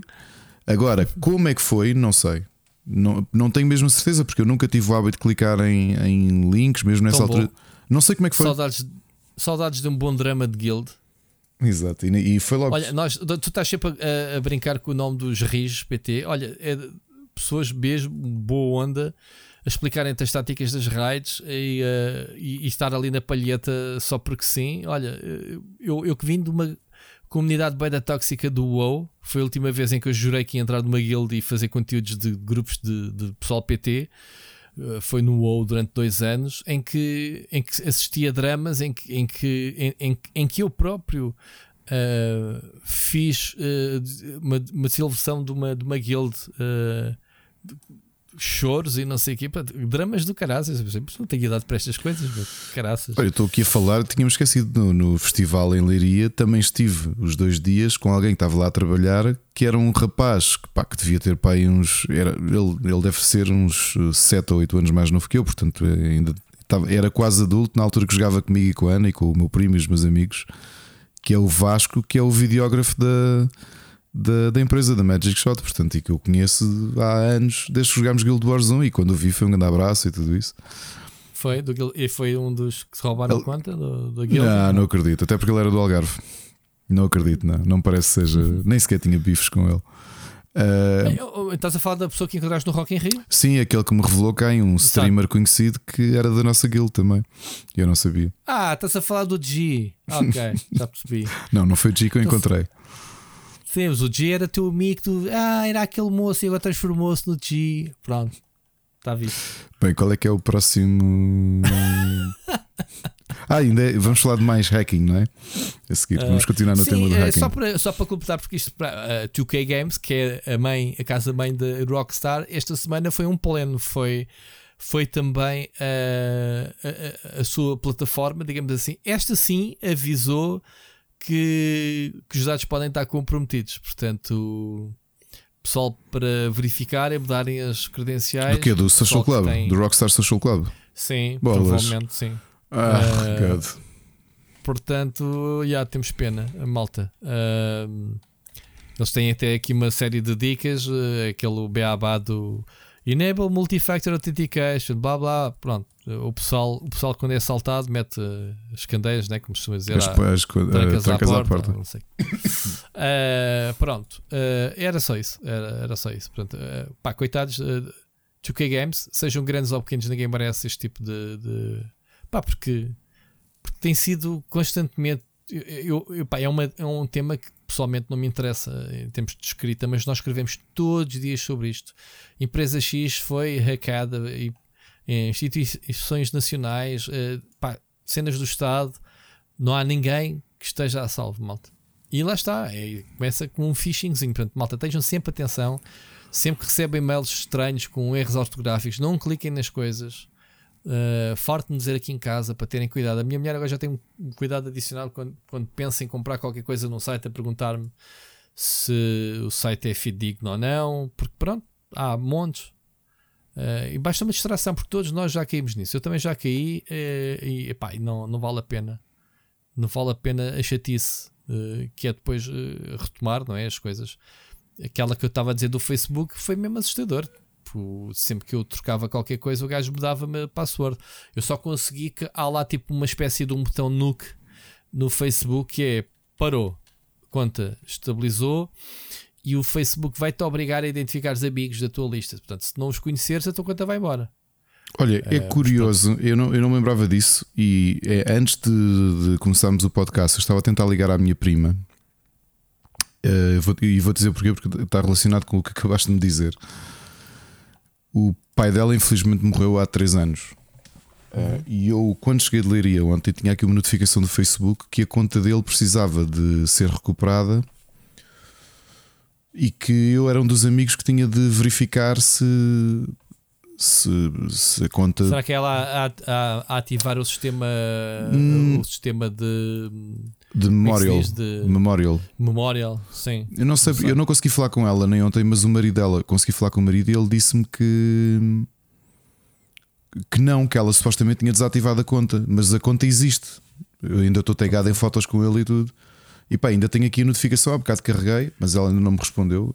Pá, queria saber okay. o que é que se passa se é, também, pá, se é alguém a tentar eicar a conta de uma pessoa que já morreu, é daquelas coisas mais. Quer dizer, é... Pá, lá está, são bots, são coisas automáticas muitas vezes, não, não, não sabes. Eh, os bots identificam contas e, pá, e é o que é, não é manualmente de certeza as pessoas a fazer isso. Bom, não interessa. Ricardo, avançamos. Uhum. Uh, Deixa-me só aqui uh, dar-te uma, uma, uma, dica do Steam Chat. Já agora, Rui, só uma coisa. Enquanto tu falavas, eu ativei o two-step uhum. verification do, do, da minha conta de Rockstar que não tinha. Cá está, eh, o Split Chicken é isto, malta. E tenho certeza que mais pessoas que estão a ouvir vão, vão fazer. Eu, eu digo-vos uma coisa: eu sou altamente preguiçoso no que me diz skate. Uh, eu, eu sou daqueles que é faz o que eu digo, não o que eu faço. Porque eu sou das pessoas mais preguiçosas no que diz respeito a passwords e isso. Uh, e, pá, e, e, sei que um dia vou, vou ter chatices. Eu agora, neste momento, utilizo o, o cofre da, da, Google para eles sugerem e guardam lá e nem eu sei a password das cenas. Se não tiver lá gravado, olha, faço recuperação da password. Portanto, é isto. Uh, eu não consigo decorar passwords, tenho muita dificuldade. E se não for assim, Portanto, olha, não sou exemplo, mas falso, malta. Uh, tudo o que há, eu por acaso também tenho quase tudo. Agora, com o two-step, eu acho que é o mínimo que podemos fazer. Só nos chateamos uma vez. É chatinho, às vezes queremos uh, buscar é, e lá vai é... buscar o Alf e não sei o quê. É pá, mas é um peace of mind. Eh, Sabes, tu acabaste de me lembrar de uma coisa que eu, eu acho que já contei aqui que expliquei. O, o Tiago não sabia. Uh, e, e, já agora fica a sugestão para todos. O Rui está aqui a dizer do espólio que cada um de nós tem nas suas contas de, sei lá, nas várias contas, né? ao longo dos anos fomos comprando jogos claro. e acaba por ser valor. Uh, e, e, o Miguel Nogueira, há uns anos, é que me falou nisto porque ele próprio fez, que foi ele preparou. Foi o Miguel Nogueira e o Ricardo Mota, foram as duas pessoas que, que, que me disseram mesmo que tinham feito isso, uh, porque eram pais e lembraram-se de fazer isso. Foi fazer uma espécie de uh, cápsula. Sim, uma explicação conta a conta como é que entras como é que recupera, como é que autentificas e como é que entras. Uh, e deixou isso. Eu por acaso fiz uma coisa parecida uh, em 2019, quando fui a Vagos, porque ia sozinho, sem a, sem a Ana e os miúdos. Então fiz isso para as minhas contas todas e dei-lhe o papel e ela, e ela guardou. E a ideia é mesmo essa: olha, se acontecer alguma coisa, tens a forma de recuperar, os miúdos têm a forma de recuperar o meu espólio digital, pá, que não é palpável enquanto ele existe, pelo menos que que tenham acesso a ele. E aparece claro. uma conversa um bocado mórbida. Parece, mas, mas é cada vez mais uh, válido, porque é assim. Se nos acontece qualquer coisa uh, e, e, não preparamos, é realmente é, vai para o lixo. Sei lá, a minha mulher de certeza e a minha filha que não sabem, se bem que a gente partilha as contas e os passwords, não, não, não é por aí. Uh, mas é o que tu dizes, são coisas que se perdem sem necessidade nenhuma, não é? E, acontecer alguma coisa. E a primeira vez que eu vi este assunto ser falado, até foi o Miguel Nogueira que escreveu no Rubber sobre isso, e foi quando ele próprio tomou medidas, porque tinha surgido o primeiro caso na altura com uma conta de iTunes de um pai que faleceu e que queria e que a mãe depois eh, entrou em tribunal contra a Apple para a filha herdar a conta de a conta e todas as coisas que o pai tinha comprado, álbuns, filmes, livros, estás a perceber? Uhum. Um, porque aquela ideia de que ah, isto é. Já agora deixo-vos o conselho, é um artigo já com 20 anos, ah, desculpa, 20 anos, com 10, mais de 10 anos, chama-se, que o Miguel escreveu, que se chama Quando eu morrer, quem é que fica com os meus jogos? Está no Rubber Chicken, se pesquisarem exatamente isto, vou encontrar é um hum, belíssimo artigo, é pesado, obviamente. É pesado. Yeah. Um, mas ele trouxe, trouxe por causa disso. Um, de, de, de, dois casos que aconteceram no início da década passada que, que, realmente já se colocava, que é as contas da iTunes, que já tinham alguns anos, havia gente que investiu muito dinheiro a comprar discos, ia comprar filmes, ia comprar livros, e agora isto podes passar ou não. Portanto, se quiserem, leiam, porque é um tema, um tema bastante interessante. Brutal. Uh, então, deixa-me aqui dizer que o, a, a Valve uh, reformulou a página dos mais vendidos do Steam. Eu não sei se a gente deve uh, semanalmente fazer uma análise desta tabela, acho que se calhar era interessante rapidamente. Na semana passada posso dizer que o, que o, que o Call of Duty Modern Warfare 2, que já não estava no Steam há uns anos, regressou este ano, lembras? Porque, porque está na, na aplicação da Blizzard, né? da, da, da Battle.net uh, e, já há uns anos, e agora voltou outra vez ao stream. Saltou logo para o primeiro. Neste momento temos o FIFA 23 como mais vendido com pré-ordem, digamos assim, neste caso do, do, do Steam. Mas é curioso vermos aqui jogos uh, pá, com tantos anos ainda a continuar a bombar. Olha, o Destiny 2 está em nono lugar, o Dota 2 em oitavo, Uh, e o Counter-Strike em segundo lugar, portanto, ainda continuam a ser os jogos mais vendidos, ou os que mais faturam, digamos assim. Uh, o, o, que não deixa de ser curioso, Ricardo. Aqui o Lost Ark em quinto lugar, é verdade. ainda a bombar. Uh, jogos que estão no Game Pass, como o Slime Rancher 2, entrou como novidade para sexto lugar, como os mais vendidos. Isto, isto vem aquela prova de. E já não é o primeiro jogo, há vários jogos que acontece isso no dia em que entram, que estreiam no Game Pass estão na lista dos mais vendidos do Steam, portanto não retira vendas. Se calhar não vendia tantas mais, não é? mas, uh, mas não retira vendas. Uh, e este Terra Invicta, que eu não conheço, que é um de estratégia, né? provavelmente 4X, não? Conheces? Terra Invicta. Também entrou aqui para o quarto lugar como uma novidade. Vale a pena falarmos nisto semanalmente, Ricardo? Vemos aqui as, as mudanças. Talvez. Fazer Talvez era interessante assim, olhar assim deixa... rapidamente rapidamente, curioso para saber as tendências. Uh, muito engraçado. O FIFA aqui a bombar em primeiro lugar, esta semana já sabemos. Isto deve ter sido o, o Ted Lasso colocou o FIFA em primeiro lugar, portanto, o Guigué, uh, Electronic Arts. Bom, uh, já agora, deixa-me dizer-te que, o, que o, pessoal não aprende, que o pessoal está sempre a falar mal todos os anos do Call of Duty.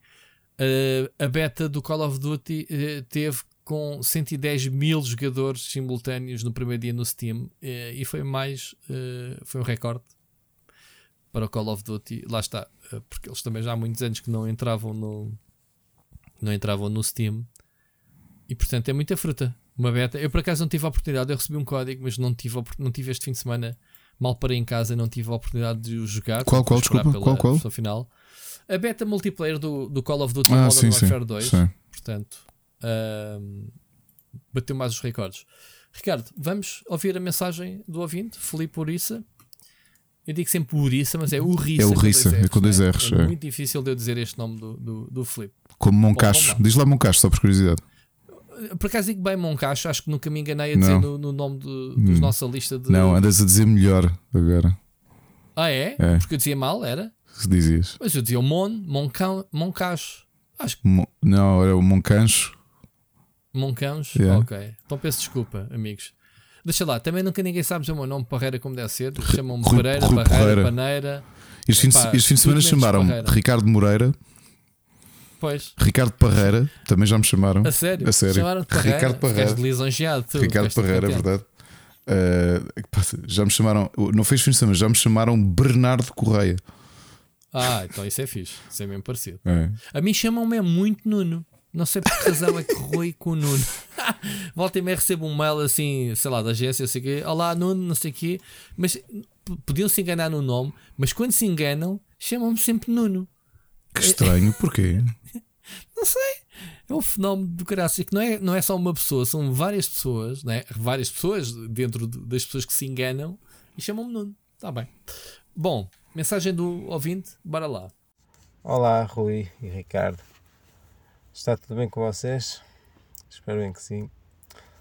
Uh, para responder uh, ao uh, Ricardo, da outra vez, se nota alguma diferença nas comunicações dos PR de, das produtoras de videojogos, a verdade é que não sinto muito, porque eu não, não era eu que não sou eu que trato de, dessa parte de receber códigos eu sou mais aquele que, que, que vê no, no, no grupo do, do, Slack, olha, há X jogo para. recebemos X jogo para, para, para analisar. Querem, não querem? Uh, quando nós éramos uh, 4, 3, até era assim.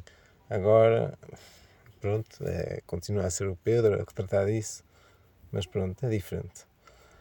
Uh, mas eu também subscrevo muitas newsletters e, e vejo e, e, noto muito que, que, há uma certa tendência a, a falar Game Pass, Game Pass, Game Pass. Antes do, do, Game, do Game Pass, uh, o que é que era? Era uh, estamos na Nintendo Switch, vamos ter uma versão Nintendo Switch, mas pronto, aí já precisavam dar códigos. Agora nem tanto, porque se calhar já tem aquele, aquela quantia já garantida de, de dinheiro, mas não, não sei como é que, que, que, funcionam os contratos com, com a Microsoft, mas eles vão ter já uh, algum dinheiro garantido. Uh, surgiu no Twitter um, uma conversa engraçada que foi uh, destacada pelo Jorge Vieira, de alguém, o Tiago Marafona, acho eu, não quero estar induzir em erro, mas uh, o que é que pede? Pede que haja mais, uh, mais criação de conteúdo, de conversas uh, em redor da Nintendo. Sinceramente, não percebi porque ela existe. Não, não, sou, não, não soube é, é onde, onde procurá-la. É, é, o que eu acho, não é? Mas Uh, por exemplo, vocês são um, bom exemplo disso, de, de conversas uh, sobre a Nintendo, que já tiveram imensos temas, tantas semanas sempre a falar da Nintendo de, e, e, e, outras, e outras, outros temas relacionados com a, com a Casa de Mário.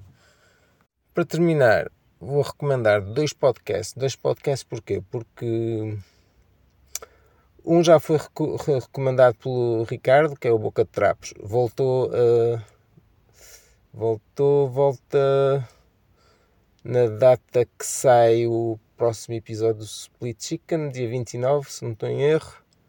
Ou 28 ou 29, assim qualquer coisa. Volta ao Boca de Trapos, que ainda me faltam quase 30 episódios para, para ouvir. Já esta, durante estas férias foi uma maratona de, de episódios Boca de Trapos.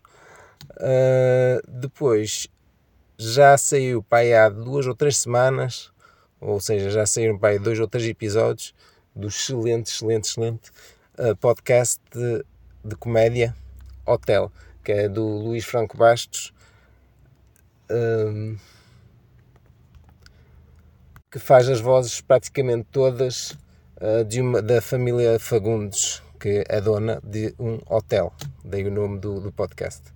Pronto, é tudo. Fiquem bem. Até para a semana. Obrigado, Felipe, por esta. Pela tua, pela tua colaboração. Uh, que, qual, qual, é que foi o, o assunto do, do Jorge? Uh, ou quem é que estava a queixar que não se fala de Nintendo? Não, não percebi o enquadramento. A Marafona. Maraf o Marafonte? Marafonte? Marafona. Acho que é Marafonte. Tiago Marafonte. Fonte. Lá, lá os nomes só têm nomes estranhos. Diz o, uh... diz o Rui Moreira. Uh, é assim, mas nós falamos sobre, sobre podcast, nem sabia, malta, sobre podcast, sobre Nintendo, nem, nem sequer tinha dado conta. Eu pensei que nós aqui, Marafona, está bem? Pronto, fui verificar. Ah, Marafonte, uh, desculpa, Marafonte é o. É o handle dele no Twitter. Tiago, peço imensa desculpa, agora fui eu. Agora fui eu. Ok, desculpa. Uh, eu pensei que a gente aqui falasse de videojogos. Se for, se o tema for jogos da Nintendo, é Nintendo. Se for Sony, é Sony. Xbox, Xbox. Se for da Logitech, é da Logitech. Se for do, do Game Boy, é do Raikyu Parta. Malta, vocês têm que ter uma vez de conversa que é: eu não entro. Eu, isto, este, este, este parece, parece Filipe, despoletaste aqui qualquer coisa que eu tinha ignorado nesse tópico. Eu até meti lá um bebê a chorar, que é mesmo que me representa, só chorões. Lembras-te, Ricardo? Uhum. Eu, da minha resposta foi só um bebê a chorar, que é os chorões do costume. Malta, tem que se pôr na cabeça que eu não discuto plataformas. Não discuto plataformas, eu discuto videojogos. Se o jogo, onde jogo, como jogo, o que me diverte uh, e partilho isso. Eu não jogo sistemas, eu não jogo sistemas operativos Android ou iOS. Eu jogo em telemóveis, ok? Uh, que, que tenha, neste caso, já que falei nisso, tenho Android, não tenho iOS, mas whatever. E o Ricardo acho que tem o mesmo ponto de vista. A gente fala aqui sobre videojogos, a gente não fala sobre marcas, a não ser que sejam, obviamente, coisas de indústria específicas de uma fabricante ou de outra. Agora, não me venham dizer, ah, eh, não falam sobre jogos da Nintendo. Pá, eu jogo tudo. Ainda agora acabei de dizer que um dos jogos, meus jogos de relax é o, o Xenoblade, que é na Nintendo Switch. Portanto, não venham com tangas de dizer que se fala mais ou menos. Pá, se o pessoal está num grupo ou enquadrado numa comunidade onde se fala pouco de uma marca, é como tu dizes, Felipe Rissa, é porque está a, a, a procurar mal. Vá procurar, uh, vá procurar uh, comunidades. Ainda por cima, agora, os algoritmos dos, uh, do, do, da Google ou qualquer outro browser são tão inteligentes que tu, quando começas a pesquisar sobre um tema, se tu fazes ao feed né, no telemóvel, Ricardo, não sei se és saber, de carregares para a esquerda e vais ver as últimas notícias de, das coisas que tu mais gostas. Eu encaixa, encaixa, vai-me aparecer coisas. Lembro-me quando eu estava a jogar muito multiverso que procurava coisas e apareciam uh, assuntos que eu não pedia sobre esse jogo. Se eu pesquisar sobre Nintendo e coisas da comunidades da Nintendo, certeza que vai eh, encontrar, vai encontrar uh, conteúdos. Eu sei que não é isso que está a falar, está-se a falar de discussão. Eu acho que em Portugal, e desculpa uh, o preciosismo, Ricardo, eu acho que se fala é muito mal sobre videojogos. Eu acho é que se discute pouco, e, por acaso o Tiago Marafona é uma das pessoas que traz bastantes assuntos uh, perspicazes muitas vezes à discussão no, no Twitter, não, não é questão. Agora, dizer, ah, fala-se pouco da Nintendo, Pá, não se fala, até temos sites dedicados eh, quase exclusivamente à Nintendo e tudo em Portugal, um grupo, não sei se eu nunca mais lá fui, mas o, um grupo de discussão no Facebook muito grande da Nintendo Switch, uhum. não é, Ricardo? Sim, sim. Uh, portanto, não venham dizer que não existe. Ah, pá, tem que procurar. Eu não sei qual foi a intervenção do Jorge nisso, mas é assim, obviamente eu gosto do Jorge. O Jorge não, é um funcionário. O Jorge, o Jorge já ter feito meio piada, meio uh, fazer aquilo Sim, que é natural de alguém disse, que trabalha. Estou cá para ajudar a, a que vocês quiserem falar mais claro, sobre Nintendo. Claro, quer dizer, é, claro, é, então, isso é o interesse dele. Não só é paixão, mas obviamente é o interesse dele porque é, é, é, o seu empregador e, portanto, é um comentário mais do que normal nesse aspecto. Certeza que o Jorge não ia fazer esse comentário se, se o, te, o tópico em questão fosse ah, não se discute nada sobre PlayStation em Portugal, não é? Obviamente. Claro. Uh, o Jorge mergulhou e à boleia. Portanto, eu acho mais estranho. O, eu, nisto tudo, a postura do Jorge é mais do que, do que expectável e normal de estar atento. E o Jorge sempre foi muito presente, tanto no Facebook e agora cada vez mais no Twitter. Uh, quando se fala de Nintendo, especialmente uh, pessoas portugueses relacionados ou não com, com o meio.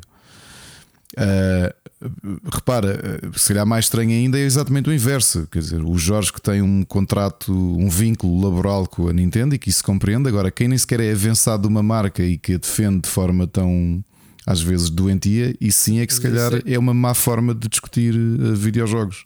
Pronto, mas eu acho que então não se devem um, ehm, para se começar a, a discutir sobre videojogos, há que se lançar os temas e não o choro. É isso que eu digo. Pá, de vez de chorarem, lancem. Bora lá discutir sobre algo. Se eu tenho a certeza que se for um assunto que me interessa, um jogo que esteja a jogar, eu vou participar e vou dar o meu contributo. E é isto. Agora não. Mais uma vez esse tópico vem, não sei agora o conteúdo, mas é, é provavelmente a questão é, pois não, isto é Sony Land e não sei o que, só se fala de Playstation em Portugal, pá, e isso é daqueles tópicos que eu fujo a sete pés. Pá, não quer saber, não quer saber discussões de fanboys entre consolas. Eu falo sobre videojogos. Se quiserem falar sobre videojogos, venham ter comigo. Agora, onde é que eles são jogados? Isso, isso depois já é o segundo layer da, da conversa. Ok? Que é tu dizeres olha, eu jogo o, o Back to Monkey Island no PC. E assim, olha, eu jogo na Switch. Ok, mas estamos a falar sobre o mesmo jogo, independentemente de onde tu jogas. Ok? Portanto, é isto. Uh, Felipe, uh, isto nem sequer, tem, sequer é assunto, mas tudo bem. Uh, sobre as sugestões, Ricardo, eu não conheço os dois podcasts em questão. O hotel eu não conhecia. O hotel não conhecia. O Boca Trapo, tu não conheces o, o podcast da, da Mónica? Da Mónica Moreira? Sim, sim, tu, tu, tu entrevistaste uh, ou foste convidado do Boca Trapo. Sim, sim. Já tinha trazido cá o podcast antes até, mas, mas sim. Sim, sim, sim. O hotel não conhecia. Uh, eu, eu, provavelmente vou ouvir, ainda que tenha de admitir que não sou o maior fã do Luís Franco Bastos, ok? Uh, Reconhecendo-lhe, obviamente, um talento tremendo para vozes, mas normalmente não é o humorista que eu, que eu procuro, ok? Se tu me disseres um Diogo Batáguas, pá, isso aí sigo religiosamente. Acho que é o meu humorista português favorito, de longe. Ok. Muito bem. Olha, vamos avançar só aqui duas notazinhas muito rápidas antes de passarmos às sugestões. Uh, Electronic Arts confirmou um novo jogo uh, de Iron Man. É um jogo que está a ser feito pela Motive Studio. Ok? Uh, e é mais um jogo da Marvel que começa a abrir os horizontes a projetos que espero eu que tenham qualidade.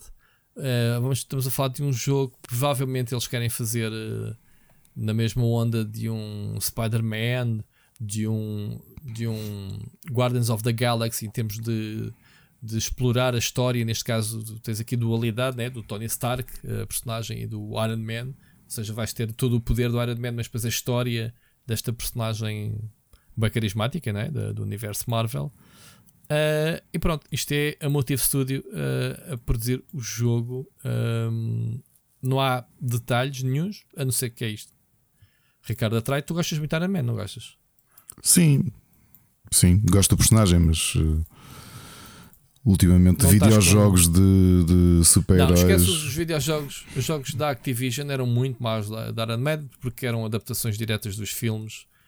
Antes da MCU saber que isso. Eu lembro-me, estava no PT Gamers quando fiz a análise do primeiro Iron Man para a 360. Pá, e o jogo era bastante mauzinho. Já foi há uns anos valentes, portanto, esquece. Portanto, Outra, outros, outros tempos. Se me quiseres falar de jogos de Marvel, eu falo do Marvel Champions que eu continuo. E no outro dia sentei-me ali fiz uma partida. E ainda não estou é no nível de que a malta está, que é avaliar builds para os heróis, customizar builds das cartas para ver se consegues derrotar os, os vilões em, em hard mode ou expert mode, como se chama ali. Isso tem, dá para fazer farming também ou não? Ah, não, porquê? Admiram que tu estejas a jogar um jogo que não, não tenha agricultura. o Immortals não tem agricultura e estou mesmo a terminal. Ok.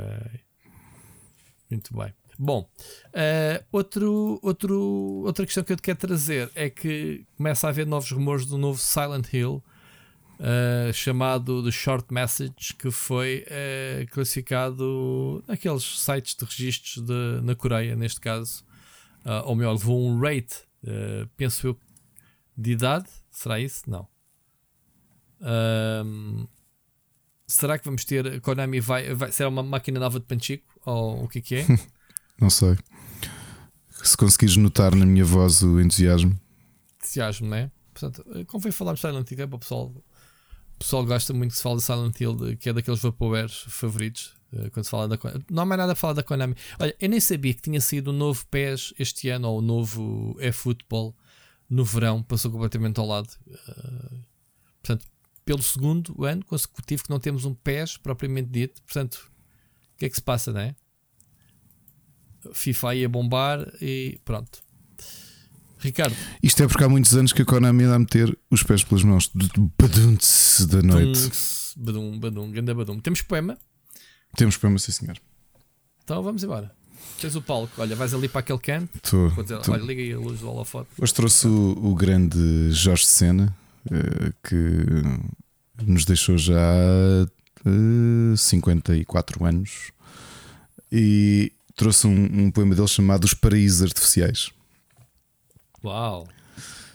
Na minha terra não há terra, há ruas. Mesmo as colinas são de prédios altos, como renda, com renda muito mais alta.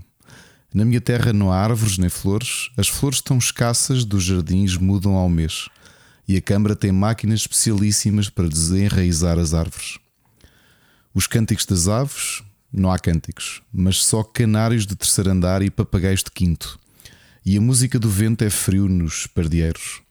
Na minha terra, porém, não há pardieiros, que são todos na Pérsia ou na China ou em países inefáveis. A minha terra não é inefável. Vida da minha terra que é inefável.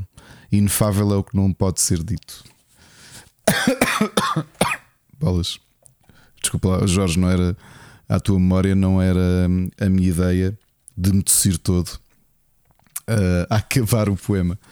Uh, mas é, é, curioso como é que, obviamente, para ele falar na Pérsia, eu não, não, não tenho aqui a identificação do, do ano em que foi criado, mas isto deve ter sido, obviamente, ainda nos anos 60 ou antes dos anos 60. Uh, mas é curiosa a perspectiva um bocado desiludida como o Jorge de Sena uh, olhava para a sua terra, possivelmente Lisboa, neste aspecto, nesta possibilidade. Sim, muito urbano. E nesta uma espécie de desilusão que tinha na forma como olha para, olha para a cidade. Jorge Sena continua a ser um dos grandes eh, críticos e um dos grandes poetas eh, do século passado. Um, e, e eu tenho muito poucos livros dele. Eh, por acaso, na Feira do Livro, não, não, não consegui encontrar muitas coisas dele. Estou ansioso que surja uma antologia do, do, do, da produção da poética dele, mas continua a ser para mim um, um dos grandes escritores uh, modernos, ou que, ou que tivemos. Uh, ele morreu em 78, portanto, não foi assim há tanto tempo. Uh, e portanto, fica aqui os paraísos artificiais que eu acho que continuam a ser bastante atuais. A perspectiva de George Senna, quase 60 ou 70 anos depois. Gameplay? Uhum. Split Chicken Gameplay. Podemos começar por ti, já vi que tiveste a semana toda dedicada a só um jogo, não, que é não. o Immortals, não é? é. não. E, e, na, e, depois o fim de semana não joguei nada, não é? Como imaginas. Uh, a única coisa que fiz na sexta para descansar até nem sequer foram videojogos, foi mesmo, como disse, fazer uma partida de Marvel Champions. Uh, eu, eu, pessoal, não, não se admirem de eu vos andar aqui a evangelizar em Marvel Champions, porque ainda na sexta-feira, não sei se lembram que eu fiz aqui, eu avisei-vos de um Kickstarter do Dune, o Battle for Arrakis. Uh, eu, tanto eu como o Machado controlámos, não fizemos uh, pledge ao jogo. E eu na sexta pensei: epá, portei-me também, não fiz Kickstarter do Dune, que ainda por cima era caro. Então tenho direito a comprar uma expansão para o Marvel Champions. E comprei o do Sinister Six, dos vilões do, do, do Spider-Man. Mas pronto, ainda não derrotei os bosses todos. Mas agora voltando a videojogos, uh, tirando o Immortals, que estou mesmo a terminar e que me tem ocupado o, pouco tempo livre que tenho tido, joguei, ainda estou a jogar Return to Monkey Island estou a achar brilhante. Eu, eu acho que, Rui, tu tinhas razão e eu não vou dizer nada para não fazer spoiler. Uh, eu acho que quem jogou, especialmente os dois primeiros, a forma como tu tens uma ligação logo no arranque deste Return to Monkey Island é muito boa. Portanto, acho yeah. que o Ron Gilbert teve muito bem nesse aspecto. Portanto, uh, aqui, Sim, aqueles que sabem, sabem. Quem, aqueles que sabem, acaba, sabem. Quem acabou o segundo jogo é um, é um final what the fuck. Tipo, what? que é que se passou aqui, não é? Que foi ignorado nos jogos seguintes. Sim. Pronto. E eu fui lá, vi um vídeo de alguém que pá, carreguei no vídeo por estupidez, de alguém que começou a jogar e vi os primeiros minutos do jogo e vi logo a ligação. E pensei, ei pá, és muito inteligente. Eu nem li, nem sei o que é que é, só sei que vi as personagens e pensei logo: olha, a ligação está feita porrar, porque ele dizia, ah, vamos ignorar os outros jogos, este é uma sequela direta do segundo. E eu, a primeira coisa que pensei quando ele anunciou isso foi: então está tá bem, quero ver como é que vais desatar a bota do final do segundo jogo. Ok? Quem, quem jogou o jogo sabe o que é que eu estou a dizer. Uhum. Quem, não, quem não jogou, é pá, não vou dar então o spoiler. Eu não comecei a jogar o jogo, Ricardo. Uh, prometo que para a semana, uh, para a semana eu. eu, eu ah, mas espera, mas tu, tu, tu, viste esse prim... o prólogo todo ou não?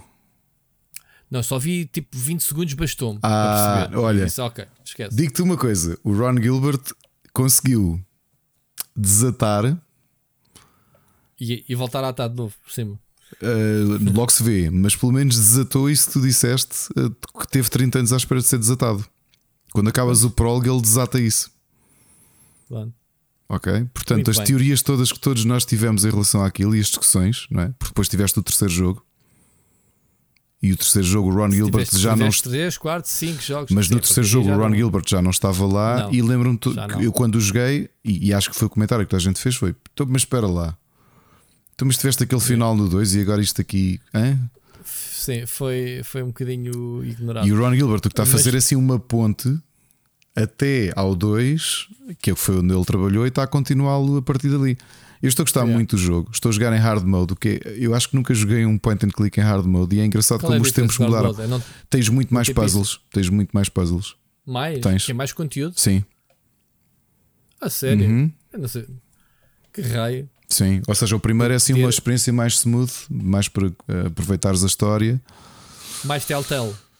Se calhar um bocadinho, sim. O outro é, é- eles, acho que eles direcionam mesmo para, hum, pá, para experts de, ou para quem Ah, cresceu a jogar point and click. jogar uh, modo hardcore. Ok. E já usaste a armadura do cavalo ou nem por isso? já, já usei a armadura do cavalo. Já. Está no inventário uh, parada, sem. Exato. Não é preciso para nada. Muito bem. Então, e fi- olha, e direção artística é a coisa que mais confusão me faz e acho que Habituaste, não, habituaste rapidamente. Eu- É. Nem pensas nisso. Sim, nem pensas nisso. Muito bem, muito bem. Fica aqui uma grande sugestão. Olha, do meu lado, como tu sabes, continuo a, a tornar-me o melhor jogador possível de Destiny 2. Portanto, mesmo hardcore. A semana passada fiz a minha primeira raid completa. Olha, com, com o Mocas e com o Seixas, na nossa querida guild que tu que já conheces. E tens inveja de não estar lá, que eu sei. Eu sei, também queria ser rijo. Ah, pronto, ah, o Destiny 2 continua a ser ah, e continuas a olhar para o jogo de uma forma em que pensas: epá, estes gajos são mesmo muito bons. São muito bons ah, como um jogo FPS, como shooter looter. o jogo está muito afinadinho. Não é perfeito em termos de facilidade com que entras no jogo. Se, se estás muito tempo sem jogar ou, ou se és novo no jogo, é difícil entrares.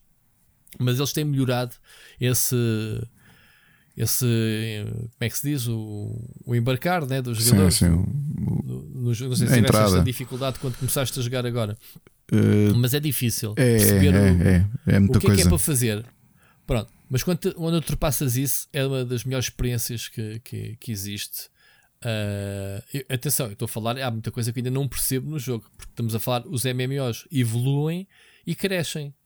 Se eu chegar agora ao WoW, que eu sabia os quatro ca- cantos à casa, agora ao WoW, eu não vou perceber nada, porque entretanto de uma expansão para outra há muita mecânica que é modificada, né? Pronto, e este não foi exceção.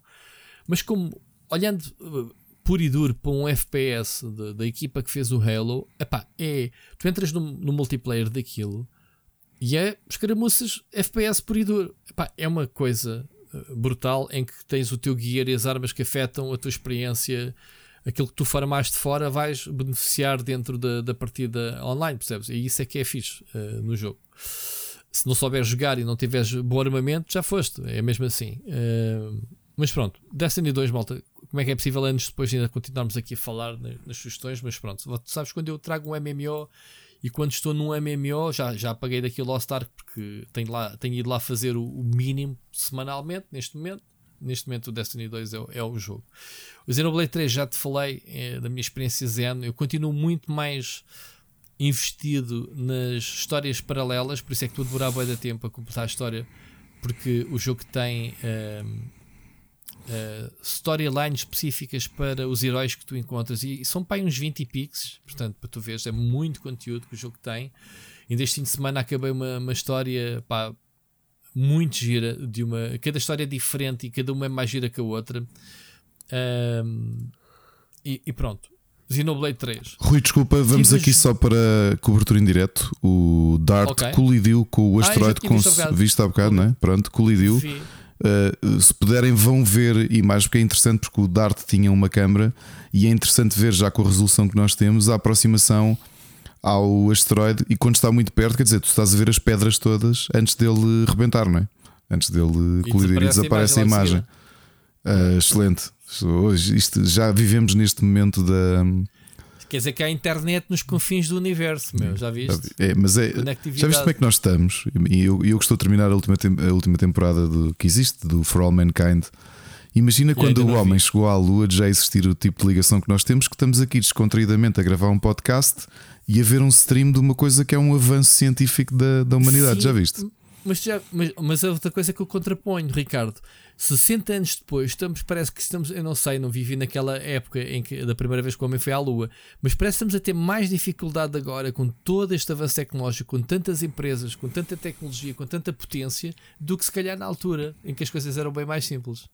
E o que é facto é que não ficou lá ninguém. O homem foi e veio da Lua. Uh, estamos a ver agora a Operação Artemis, a missão Artemis, que ainda esta semana era para ir o Artemis 1, uh, que é o, o primeiro teste não tripulado da, da nave espacial, voltou a ser adiada. Já andamos nisto para aí há várias semanas. Ah, por questões técnicas do foguetão, ou neste caso esta semana por causa do furacão. Desgraçados. Sim, Portanto, não, finalmente tem não pronto. esquecer que há janelas de oportunidade para os, os lançamentos, não é? Exatamente, mas essas janelas são perdidas ou por falhas técnicas ou por mau tempo. E quando acontece, Essa- às vezes tens de esperar um ano ou dois anos para que, isso, para que essa janela se meses. volte a abrir. Não, esse- isso é Depe- diferente. depende das janela que estás missões. a- a- sim, a janela que estás a falar que, que, que há uma janela a, a cada dois anos é cenas a mandar para Marte. Marte, sim, exatamente. Que é a aproximação de, de, de- de Marte à Terra é dois em dois anos. Há de ver que é ou mandas ou, ou, ou fostes. Eh, E a NASA falhou nos lançamentos eh, recentemente. Acho que a janela foi ano passado. Agora é só para o ano, penso eu. Bom, voltando aqui às recomendações. Estive a jogar ao Section, eh, Session Skate Sim eh, pá, e, e- é curioso ver que estamos à espera do novo skate eh, e tivemos o Tony Hawk há pouco tempo. Este é um jogo que é mesmo um simulador. Eles mudaram o nome.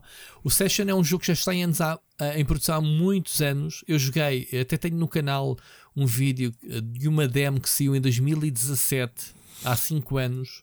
E eles finalmente têm o produto pronto e lançado pela Namco. Eh, Namco? Eu disse Namco? Namco? Como é que se chama-se? Nacon, desculpa, assim é que é. Ah, em que é um simulador com os controles totalmente diferentes, em que tu usas os gatilhos para mudar de direção do skate e tu andas ali à guerra com os, os analógicos para gerir a câmera. Não tem nada a ver. Os analógicos são exclusivamente para controlar os ollies os, ah, e, e as manobras com o skate. Estás a ver? E funciona bem. Não é, não é completamente de borda, vais mandar muitos espalhos, tal como na realidade. Tu até que saca- sacas um grind, um, e ficas todo contente. Percebes? Não é nada de querido que tu vais conseguir fazer o truque. E o jogo está a por causa disso. Ah, disponível no Game Pass, também experimentei o Beacon Pines. Pá, é um jogo que eu- estava no meu radar pela direção artística ah, muito fofinha. É, é- é um mundo, é uma fábula de La, La Fontaine, basicamente, em que controlas animais eh, super fofos, numa. E literalmente o jogo passa-se dentro de um livro. Ricardo, não sei se tu conhecias este. Ou seja, as ilustrações típicas de um livro de histórias de infantis, né? do lado direito tens o texto, do lado esquerdo tens a, a respectiva ilustração. Essa ilustração ganha vida para o mundo 3D que se vai abrindo. Portanto, é um jogo simples, chill out, ah, muito colorido e detalhado. Pá, muito giro. Os- ah, e o jogo tem um sistema de. Não é de ação nem nada, é mesmo história. Tu tomas é decisões, tu tens que encontrar algumas ações específicas para poderes utilizar em momentos-chave da história em que são, ao fim e ao cabo, as tuas decisões que alteras o texto da história com um verbo, normalmente, ou uma palavra-chave que vai alterar o- a continuação do jogo. E essa mecânica ahm, podes voltar atrás e decidir outras coisas para as várias ramificações da história. Ou seja, o jogo incentiva-te a experimentares decisões diferentes para ver os, os resultados. Está bem, Ricardo? Percebes? Que é bonito, é. É isto. É, é muito bonito o jogo. Muito bonito. É, é um livro pá, infantil. eh, podem experimentá-lo então no, no Game Pass. E é isto, de jogos. Vamos às séries? Recomendações. Então, olha, não vamos falar do Rings of Power e House of Dragon. Semanalmente. estou Viste o episódio ofertas dois ou não? Não sei se viste. Vi, sim, senhor. Tão bom. O episódio 2. Tão bom. Uh, foi bom, mas foi estranho. Uh, tiveste que reaprender quase tudo outra vez, não é? Uh, ou reaprender. Eu fui mais com os miúdos. Associar- Que eu estava a olhar para os miúdos e eu, pera, quem é quem? Yeah, associar. associar uh, havia ali coisas que eu não estava à espera. Não estava à espera que tivesse ali uma personagem, não é? Exato. Uh, não é? O arranque do episódio está espetacular. Tá, tá. Aliás, o episódio tá todo está espetacular. Adorei o episódio. Eu tava a- já te falei nisto no fim de semana. É uma coisa que o House of Dragon nos cola eh, ao ecrã. Pá, e eu, Rings of Power, eu tenho, eu tenho. Acho que tenho que ver outra vez de novo a série porque eu acho que ando a perder muito da história. Porque eu acho que passo pelas brasas. Para tu teres uma ideia, o, tu, tu não, tens, não tens visto, né? estás a acumular. O, este último episódio, acho que foi este último, que teve uma hora e um quarto. Portanto, estamos aqui a ver filmes autênticos em que as coisas não se resolvem, só, só se expandem. E portanto, pronto, eu, eu creio que esta primeira temporada do, do Rings of Power é mesmo uh, localizações, fações, personagens e pouco mais. Uh, muitos mistérios, mais perguntas do que respostas, e é por aí. Uh, depois, acabei de ver o Cobra Kai. Eu tinha dito aqui a semana passada pá, que pronto, uh, não gostei muito desta. As personagens e as cenas Silly continuam giras, mas pá, hum, não gostei muito desta, desta temporada. Ah, acho que ainda vai haver uma próxima uh, que não vai ser tão rápida porque eu acho que os criadores já estão a fazer outra série qualquer para a Netflix. E portanto, a próxima temporada. E fala-se também de um filme. Está aqui embrulhado numa situação que eles não estão envolvidos no filme que eu acho que Sony, isto também é da Sony, a Sony assinou, portanto não sei como é que vai ser o futuro do Cobra Kai. Uh, derivado ao hype desta semana foi a semana do Cyberpunk, né? Ricardo saiu a série Cyberpunk Edge Runners no Netflix, assim como uma patch que finalmente, ou, ou pelo menos uh, colocou o Cyberpunk né, entre os mais jogados. De repente somos todos muito cínicos né, e hipócritas, e, isto é o melhor jogo do mundo e toda a gente está a jogar o Cyberpunk. Porque, pronto, o jogo finalmente está pronto, né? Uh, mas saiu a série uh, Cyberpunk Edge Runners que é um mangá, é um mangá, até está em japonês, nem sequer tem a opção de inglês, portanto, que é coisa que eu não gosto de ver em, em japonês, mas está muito giro. Eu só ainda vi três episódios e não se colando à história. Jogaste o jogo, o Cyberpunk? Joguei. A história? Não acabei, não, não acabei, não acabei. Pronto. Uh, a série vai buscar uh, a cidade, o universo, uh, todas as mecânicas, mas a história é original, ok? Uh, e está muito bem inserida. a personagem é um, é um chaval que.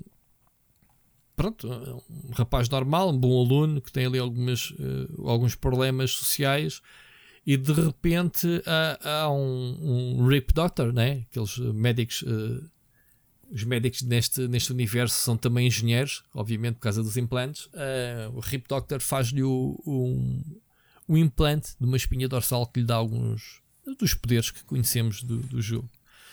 Pronto, e é isto a descoberta desses poderes, uh, de, de, dos efeitos secundários. Uh, é muito pesado, tem muito, cenas muito, muito sexy, drogas. Portanto, é uma série, obviamente, adulta. Agora, se me perguntares assim, que é, se calhar a pergunta que tu ias-me fazer, uh, é tão bom como o, como o League of Legends, né? Uh, o Arcane. Eu vou dizer que não. Uh, não, né? Não, não tem nada a ver em termos de, de em termos dos valores de produção dessa animação não tem nada a ver com, com este. Este é um traço muito mais cru, muito mais uh, muito mais uh, é, é, muito futurista, digamos assim. Uh, quem gosta, sei lá, do, do Ghost in the Shell, não é? Desse tipo de ambientes, cyberpunk, é, é isto, cyberpunk. Eu, eu gostei, estou a gostar uh, pessoalmente, mas é muito adulto, é muito, muito engraçado. Portanto, estou curioso para continuar a, a, ver. São episódios pequenitos, pai, de 25, de meia hora. Não. E curiosamente foi feito por um bem. estúdio que tinha feito um do, uma das curtas do Star Wars Visions. Ah, fez duas, aliás, okay. fez duas das eh, curtas do Star Wars Vision, o 3 e o 7, o The Twins e o The Elder. Gostaste? Okay. Não vi ainda o Cyberpunk Edge Runners porque ainda estou a terminar o Super Crooks, que é desta onda que tem surgido de boas colaborações uh, nipónico-americanas de spin-offs que são animes mesmo. Portanto, o Super Crooks, como eu te disse, é um anime para adultos, uma, uma ova, não é? tem 13 episódios. E é o spin-off do Jupiter's Legacy que nós chegámos aqui a falar, não é? Que foi cancelado, uhum. a série de super-heróis. E eu estou a gostar imenso porque é, é, é, muito adulta, percebes? Só que foca-se no, nos vilões. Uh, estou a gostar imenso e portanto a seguir provavelmente vou ver o. Vou ver o Cyber, Cyberpunk Edge Runners porque a Netflix nisso. Acho que gostar. Eu, não brinquem em serviço. Não, epá, é eu, eu, tenho criticado a Netflix porque realmente aposta muito em, em quantidade e não em qualidade, somente nas séries. É preciso, é preciso pesquisares muito para encontrares uma coisa Epá, ou seja, a HBO e a Apple são muito mais certas naquilo que investem. Em anim... Peço desculpa. Em animação, eu acho que um, somente esta animação adulta, uh, mas não só, a Netflix tem feito séries tremendas. Aliás, volta e meia uh, cai-me no, no, no algoritmo que eu, é, que eu adiciono logo o- na minha lista para ver depois. eh, pá, coisas muito interessantes. Sim, Eh, e atenção, este Cyberpunk tem o envolvimento do CD Projekt. Acho que é muito interessante falarmos que não é só eh, do género, olha, vendemos os direitos, façam lá qualquer coisa sobre isto. Ou seja, há aqui uma, Uhum. uma, um- uma parceria, não é? Já, já a Riot é bastante controladora e fez isso com, com a série deles. Eh, isto foi da Trigger, né? É o estúdio que estavas a dizer de animação. Uhum. Um, pronto, eu não sou nenhum especialista em anime, pá, tão pouco vejo muita coisa. Pá, há coisas que gosto e gostaria de, de ver mais, uh, mas, mas este aqui, por ser, obviamente, uh, e atenção, que eu não vejo tudo que sejam adaptações de, de videojogos, mas o Cyberpunk, pá, e sabes que eu gosto da CD Projekt. Tinha curiosidade e comecei a ver. Faz-me confusão ver em japonês, significa que eu tenho que estar sempre a olhar para o ecrã. Estou a almoçar muitas vezes e não posso deixar o ecrã e faz-me confusão ver, porque pá, queremos quer não, nós não precisamos estar sempre a ver, estamos a ouvir os diálogos e, e de uma forma natural vamos olhando para o ecrã. E este aqui, se tu passas ao lado, já passou, já tenho que rebobinar 10 segundos para ver o que é que foi o diálogo anterior para não perder pitada. Mas pronto. Estou a gostar, portanto, deixo aqui a pequena recomendação. Se calhar para a semana eh, falo mais, quando acabar de ver, mais, volto outra vez a falar sobre isto. O Ricardo, entretanto, também pegar. Eh, e é isto. Uh, outra série uh, que eu vi só o primeiro episódio, eu não sei se vou ver mais. uh, eu, eu comecei a ver com a Mónica e a Mónica disse-me que não queria mais e, e quase que me batia. Tivemos aqui a ver à noite. A seguir ao Lord of the Rings na sexta-feira, portanto já era tarde. Foi a série O Dahmer que, que também estreou no Netflix e ao que parece está com. Está entre os mais vistos, que é baseado. Tu, tu começaste também a ver essa série, não é? Sim, eu conheço, O- eu conheço a história bastante bem do killer, Jeffrey é? Dahmer, uh, ainda por cima interpretado pelo eh, o Evan Peters, que o Evan Peters O Evan está a Peters fazer é um eh, Grande ator. Excelente. Eu quando eu, eu- sabes que eu quando vi o cartaz, nem sabia, quando vi Dahmer, cliquei porque, porque obviamente é um tema que, que, que acho curioso. E quando ele aparece, eu percebo que é o Evan Peters, eu percebo este rapaz hum, pá, que está muito, Rapaz, muito já bem. É 30 e tal anos, 40, já, já não é para novo. Ele, ele, ele fez eh, muitas temporadas do American Horror Story. Não é nada, ele tem, Aliás, é, ele- tem 35. Ele era o principal. Tem 35? Sim. Pois. Ah, ele fez muitas temporadas como uma, um, um dos atores principais da série, porque a série, como tu sabes, é de antologia. Em cada série ele encarna uma personagem. Sim, e em muitos diferente. ele era o assassino. é? E ele era realmente o assassino. Pronto, eh, chamou aqui a atenção para esta série. E ele está, seja como for, a caracterização dele, ele está muito diferente. É precisas fazer algum esforço para reconhecê-lo. A dado momento, aqueles óculos, aquele Sim, penteado, aquele olhar muito sério. É muito vazio também ao mesmo tempo, né? Assim, vazio, acho não que ele é? faz muito bem. Exatamente. E, e outra coisa, quer dizer, ainda no ano passado falámos aqui dele porque ele fez um papel completamente diferente naquilo que foi a minha segunda série favorita do ano. Da Marvel. Não, o Mare of Easttown com a. Ah, é que ele fez, do, ele fez também detetive. do. Ele fazia detetive que acompanhava a Kate Sim. Winslet. Era o parceiro Sim, da Kate sim, mas ele Winslet. também faz de. Como é que se chama essa personagem? O Flash da Marvel, o Quick Shot, né? Ou como, é que, O Quicksilver. como é que se chama? Quicksilver. Era ele, pois É- é, é não me ele. lembrava disso. não só dos Mutants, mas ele apareceu na, na série do. do. da. da. ai, da Amanda. Ah, Como é que se chama? Ah, não, o. WandaVision, sim, pois foi. Pois foi. Sim. Apareceu no multiverso. Ahm, e então, este Dahmer, epá, é. é- Eu não sei quantos episódios é que viste, eu vi só o primeiro. ah, Eu vou no segundo. é, porque pelo que parece começa do fim e agora é que se vai contar a história do que se passou, né? Porque o primeiro episódio foi ele simplesmente a ser apanhado, né? Pela polícia. Ehm, atenção, spoiler, isto é baseado em factos verídicos, mas pronto, para perceber a Sim, história. eu, mas isso eu não estava à espera, porque eu conhecia a história e quando vi o que é que estava a acontecer, eu, eu lembrava-me por alto que eu tinha lido uh, um livro sobre ele, há um, um livro, um livro sobre serial killers e vi uma grande parte dedicada a ele. E eu lembrava-me que aquilo tinha sido mais ou menos assim. Eles vão começar pelo fim já. E começaram. Faz. Ou seja, vês que tens Pois, aquelas séries que te acompanhas até o serial killer ser preso ali, é o primeiro episódio, é a noite em que ele é, É preso. quem diz, calma, este gajo foi apanhado e coisa, atenção, porque eu acho que aquilo é muito. É, é, pesadito. eh, pesadito. Agora estava a ver a comparação deles dois, a caracterização, eles estão bem parecidos, meu. É impressionante. Por acaso acho que foi bem apanhado. Bom, uh, se são sen se, uh, sensíveis, atenção, estamos a falar de um serial killer barra canibal. Uhum. Uh, Ele era muito cruel, ele, era escolhia as extremamente cruel. Sim, sim. uh, cruel. Escolhia as vítimas da etnia, uh, acho eu que era só uh, africanos, não era? Sim, acho que era, não sei se completamente, totalmente ou se maioritariamente. Isso é por acaso é uma coisa que eu me lembro. Não, estava aqui o cartaz. não, também tem vítimas caucasianas, mas a maior- maioria sim. Eram 17. Portanto.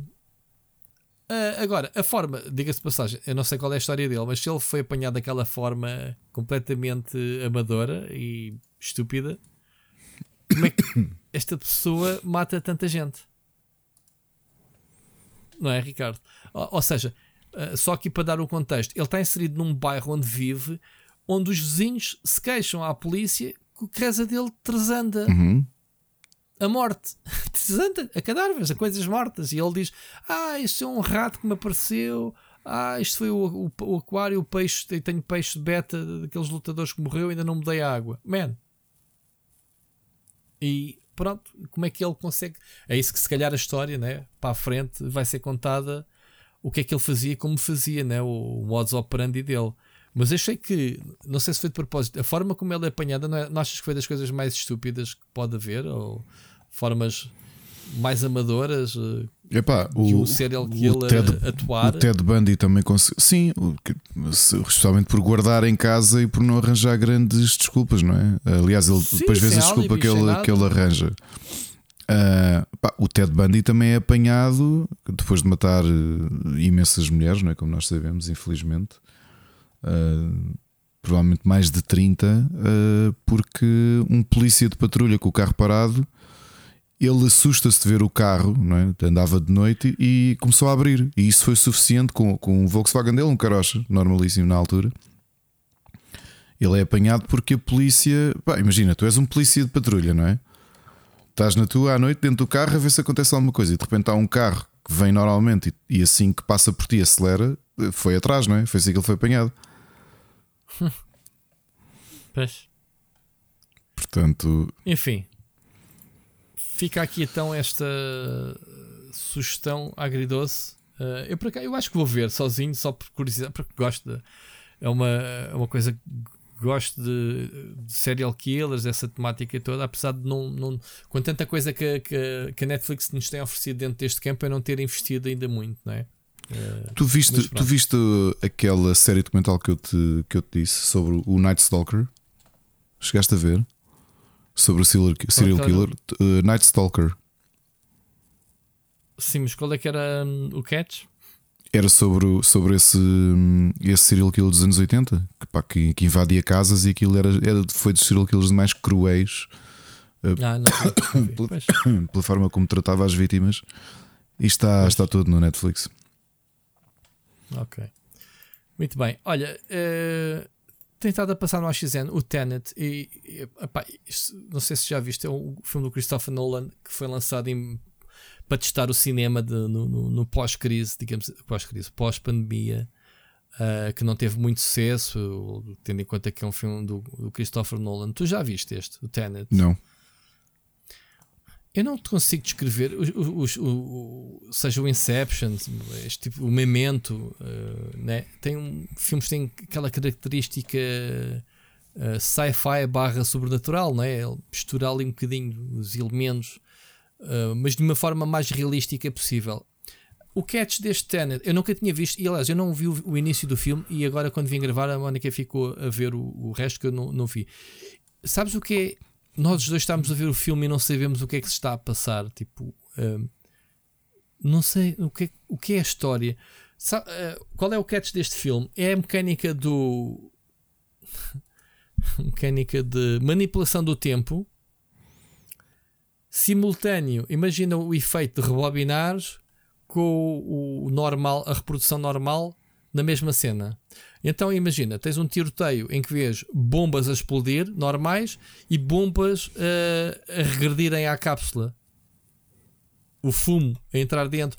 começas a ver perseguições de carros, uns a andar para trás. Eu cheguei ao ponto de dizer assim: é mano, que ganda tanga. Alguma vez um carro em marcha atrás anda àquela velocidade. O carro não está a andar em marcha atrás, o, tempo carro é que está. está. a andar para a frente, Exato. mas a câmara uh, é que está a andar, o tempo é que está a andar para trás. Mas, mas confrontado com outro carro, é uma perseguição de um carro. Imagina, epá, isto é tudo muito. Epá, eu gostava de fumar o que o gajo fuma de vez em quando. Uh, é uma perseguição de carros entre um carro que vai normal com outro que está a andar para trás. Ou seja, eles estão-se a tentar encontrar no tempo. Certo? Mas em tempo real para as personagens que não são afetadas pela cena do retrocesso no tempo. Não dá para explicar. É muito estranho. É muito estranho. Eles bem tentam explicar as teorias por trás daquilo e não sei o quê. Eh, epá, mas é um filme. ah, pronto, eh, provavelmente o pessoal vai me cair em cima e dizer: Ei, man, isso é uma obra de arte do Christopher Nolan, aquelas cenas que só ele sabe fazer. Isso eu, eu vou tentar ver outra vez o filme, porque eu vi basicamente o filme aos bochechos, mas sabes, muitas vezes sentas-te na televisão, um filme já começou, mas tu começas a ver a partir daquele ponto e entras rapidamente nas histórias. Sim. Bem, bem podes tentar neste, esquece. Esquece isso, esquece. Ah, é uma cena muito marada, mas ao mesmo tempo visualmente delicioso de ver este efeito eh, que se contrapõe, efeito de cenas no, no ecrã andarem para trás e outras para a frente. E, eh, pá, sabes o que é? Tipo, estás a ver soldados a andar para trás, eh, entrarem nas portas de costas, a andarem de costas, e tu pensas, o que é isto, meu? Pronto, é muito estranho. Muito estranho. Bom, e é isto. Ricardo, tu tens Eu, para além do? Dahmer, tenho uma sugestão de uma série que estou a adorar. E agora que fui ler um bocadinho uh, sobre ela, percebi que na realidade eu comecei pela terceira temporada. E explico porquê. A série chama-se Top Boy. Começaste a ver na HBO? Não. Não, na Netflix mesmo. Não, não, não, não, na Netflix. Ah, Um, eu, eu, eu simplesmente eu tinha aguardado porque tinha visto um, um ligeiro, um pequeníssimo trailer e guardei na minha lista. E no outro dia não sabia o que é que havia de ver e, e- e cliquei nele e comecei a ver. É uma, uma série britânica sobre tráfico de droga uh, num bairro social de Londres. Mas o ambiente é tão realista que me deu logo muitas vibes de The Wire, mas inglês. Muito bem escrito, muito realista, muito um, intenso também. Comecei a ver, porque a série tu carregas com o símbolo Netflix, quer dizer que é a produção Netflix, no canto superior esquerdo, tu começas a ver e, e acompanhas a história, portanto eu não perdi nada. E agora é que reparei que o que eu estou a ver estas duas temporadas e já está confirmada uma terceira é a continuação de uma série de 2011 que são oito episódios, é uma, uma temporada com quatro episódios e uma segunda temporada com mais quatro episódios que deu na altura no Channel 4, mas que está aqui na Netflix também, chama-se Top Boy Summer House, porque Summer House é o nome do bairro social ah, em Londres, onde a ação se passa. E portanto há personagens, porque eu agora vi o ícone e reconheci o, um dos personagens, mas mais novo. Ou seja, é mais um daqueles casos de séries europeias em que a Netflix não- sabe que aquilo teve sucesso, não é? que é uma obra de culto, e que paga para 10 anos depois, como fizeram com o Borgen, fazer uma, no- um- uma nova season exclusiva em que acompanha mesmo a passagem do- desses anos. Estou a gostar imenso mesmo. Ahm, tem coisas um bocado violentas, não é? porque é mesmo sobre tráfico de droga, mas tu acompanhas a vivência do- dos rapazes envolvidos nisto e como é que alguns são inseridos ou como é que caem na vida do tráfico. Eu estou a gostar mesmo muito, muito da série. Agora estou na dúvida se paro, vou ver primeiro o. Pá, porque lá está, agora é que eu vi personagens que existiam, porque tive a ver screenshots do- da, da, da série original de 2011, faz sentido a forma como eles se reencontram nesta temporada. Que para mim, se eu não soubesse, era igual. Ou seja, não, eu não sinto que perdi nada. Ok? E no Netflix são duas séries separadas. Portanto, hum, olha, mas aconselho vivamente para quem gostou da Wire, Top Boy é esse ambiente, mas em Inglaterra. E como sabes, eu farto-me dizer, eu adoro a forma como os ingleses fazem séries, a forma como filmam e, e, e estou mesmo a gostar muito. Portanto, eu no outro dia tive que me. Eu, eu ando- andava a precisar de uma série que eu me obrigasse a desligar o iPad para ir dormir, mesmo com sono. E esta foi a série que eu descobri. Ok? Portanto, para quem gosta do tema, aconselho vivamente Top Boy. É uma grande série britânica E agora, se calhar façam o que eu não fiz e que vou fazer agora. Comecem por Top Boy Summer House, que é a série original de 2011, e depois sigam para Top Boy mesmo da Netflix, em que já está confirmado que a próxima temporada está prestes a sair. Portanto, no total são 5 temporadas, sendo que as duas primeiras no total são 8 episódios. Muito bem. Mais alguma coisa? Não, se não esquecer, só temos evento este sábado. Foram, aliás, temos evento os três dias. Foram fantásticos, são três dias. Vejam o programa, há muita coisa para, para ver: lançamentos de livros, uh, séries que estão a ser feitas. Tu vais lá estar os três dias? Eu vou estar só sábado, não, não consigo estar os três dias. Um, okay. Mas aproveitem e sábado é dia cheio, também mais dedicado aos jogos e aos videojogos connosco apareçam para, para falarmos e para. A que horas é que é? Nem eu sei, Ricardo. 5 e um quarto. a gravação do nosso, do, nosso, do nosso programa é às 5 e um quarto. Eu ainda tenho dois painéis antes. Tenho um de sobre a pandemia com o Luís Louro e tenho outro com o João Campos para fazer um bocadinho uma análise do ano, do ano anterior, em termos de videojogos. Muito bem. O evento é gratuito? O evento é gratuito. Tudo é gratuito, as workshops são gratuitas, as atividades que existam são gratuitas e aproveitem para levar dinheiro, apesar de haver multibanco lá, porque é sempre uma altura ótima, seja na Doutor Cartoon do, do, do Lameiras, para comprar eh, bons álbuns de banda desenhada um, novos em, com um grande desconto e possivelmente até podem encontrar lá alguns dos autores e aproveitar para pedir para, para meter conversa, beber um café ou até para, para pedir um autógrafo. E para, o, para a restante literatura a mesma coisa, seja ficção científica, fantasia é uma ótima altura para, para comprarem aquele livro que se calhar estavam à procura e que e vão lá encontrar desconto, com desconto. Ok. Então vá, grande amigo. Uh, grande abraço. Grande abraço. Uh, já não é para a semana, será. Ouvimos no cedo, sábado e o resto dos nossos ouvintes e tu também. Ouvir-me-ão, espero é já estar melhor sexta-feira no 22 episódio para cá do Abismo, 23 ah, é se contarmos com o especial do Rock in Rio. Muito bom, grande abraço. Grande abraço. Ouvimos para a semana ao sábado.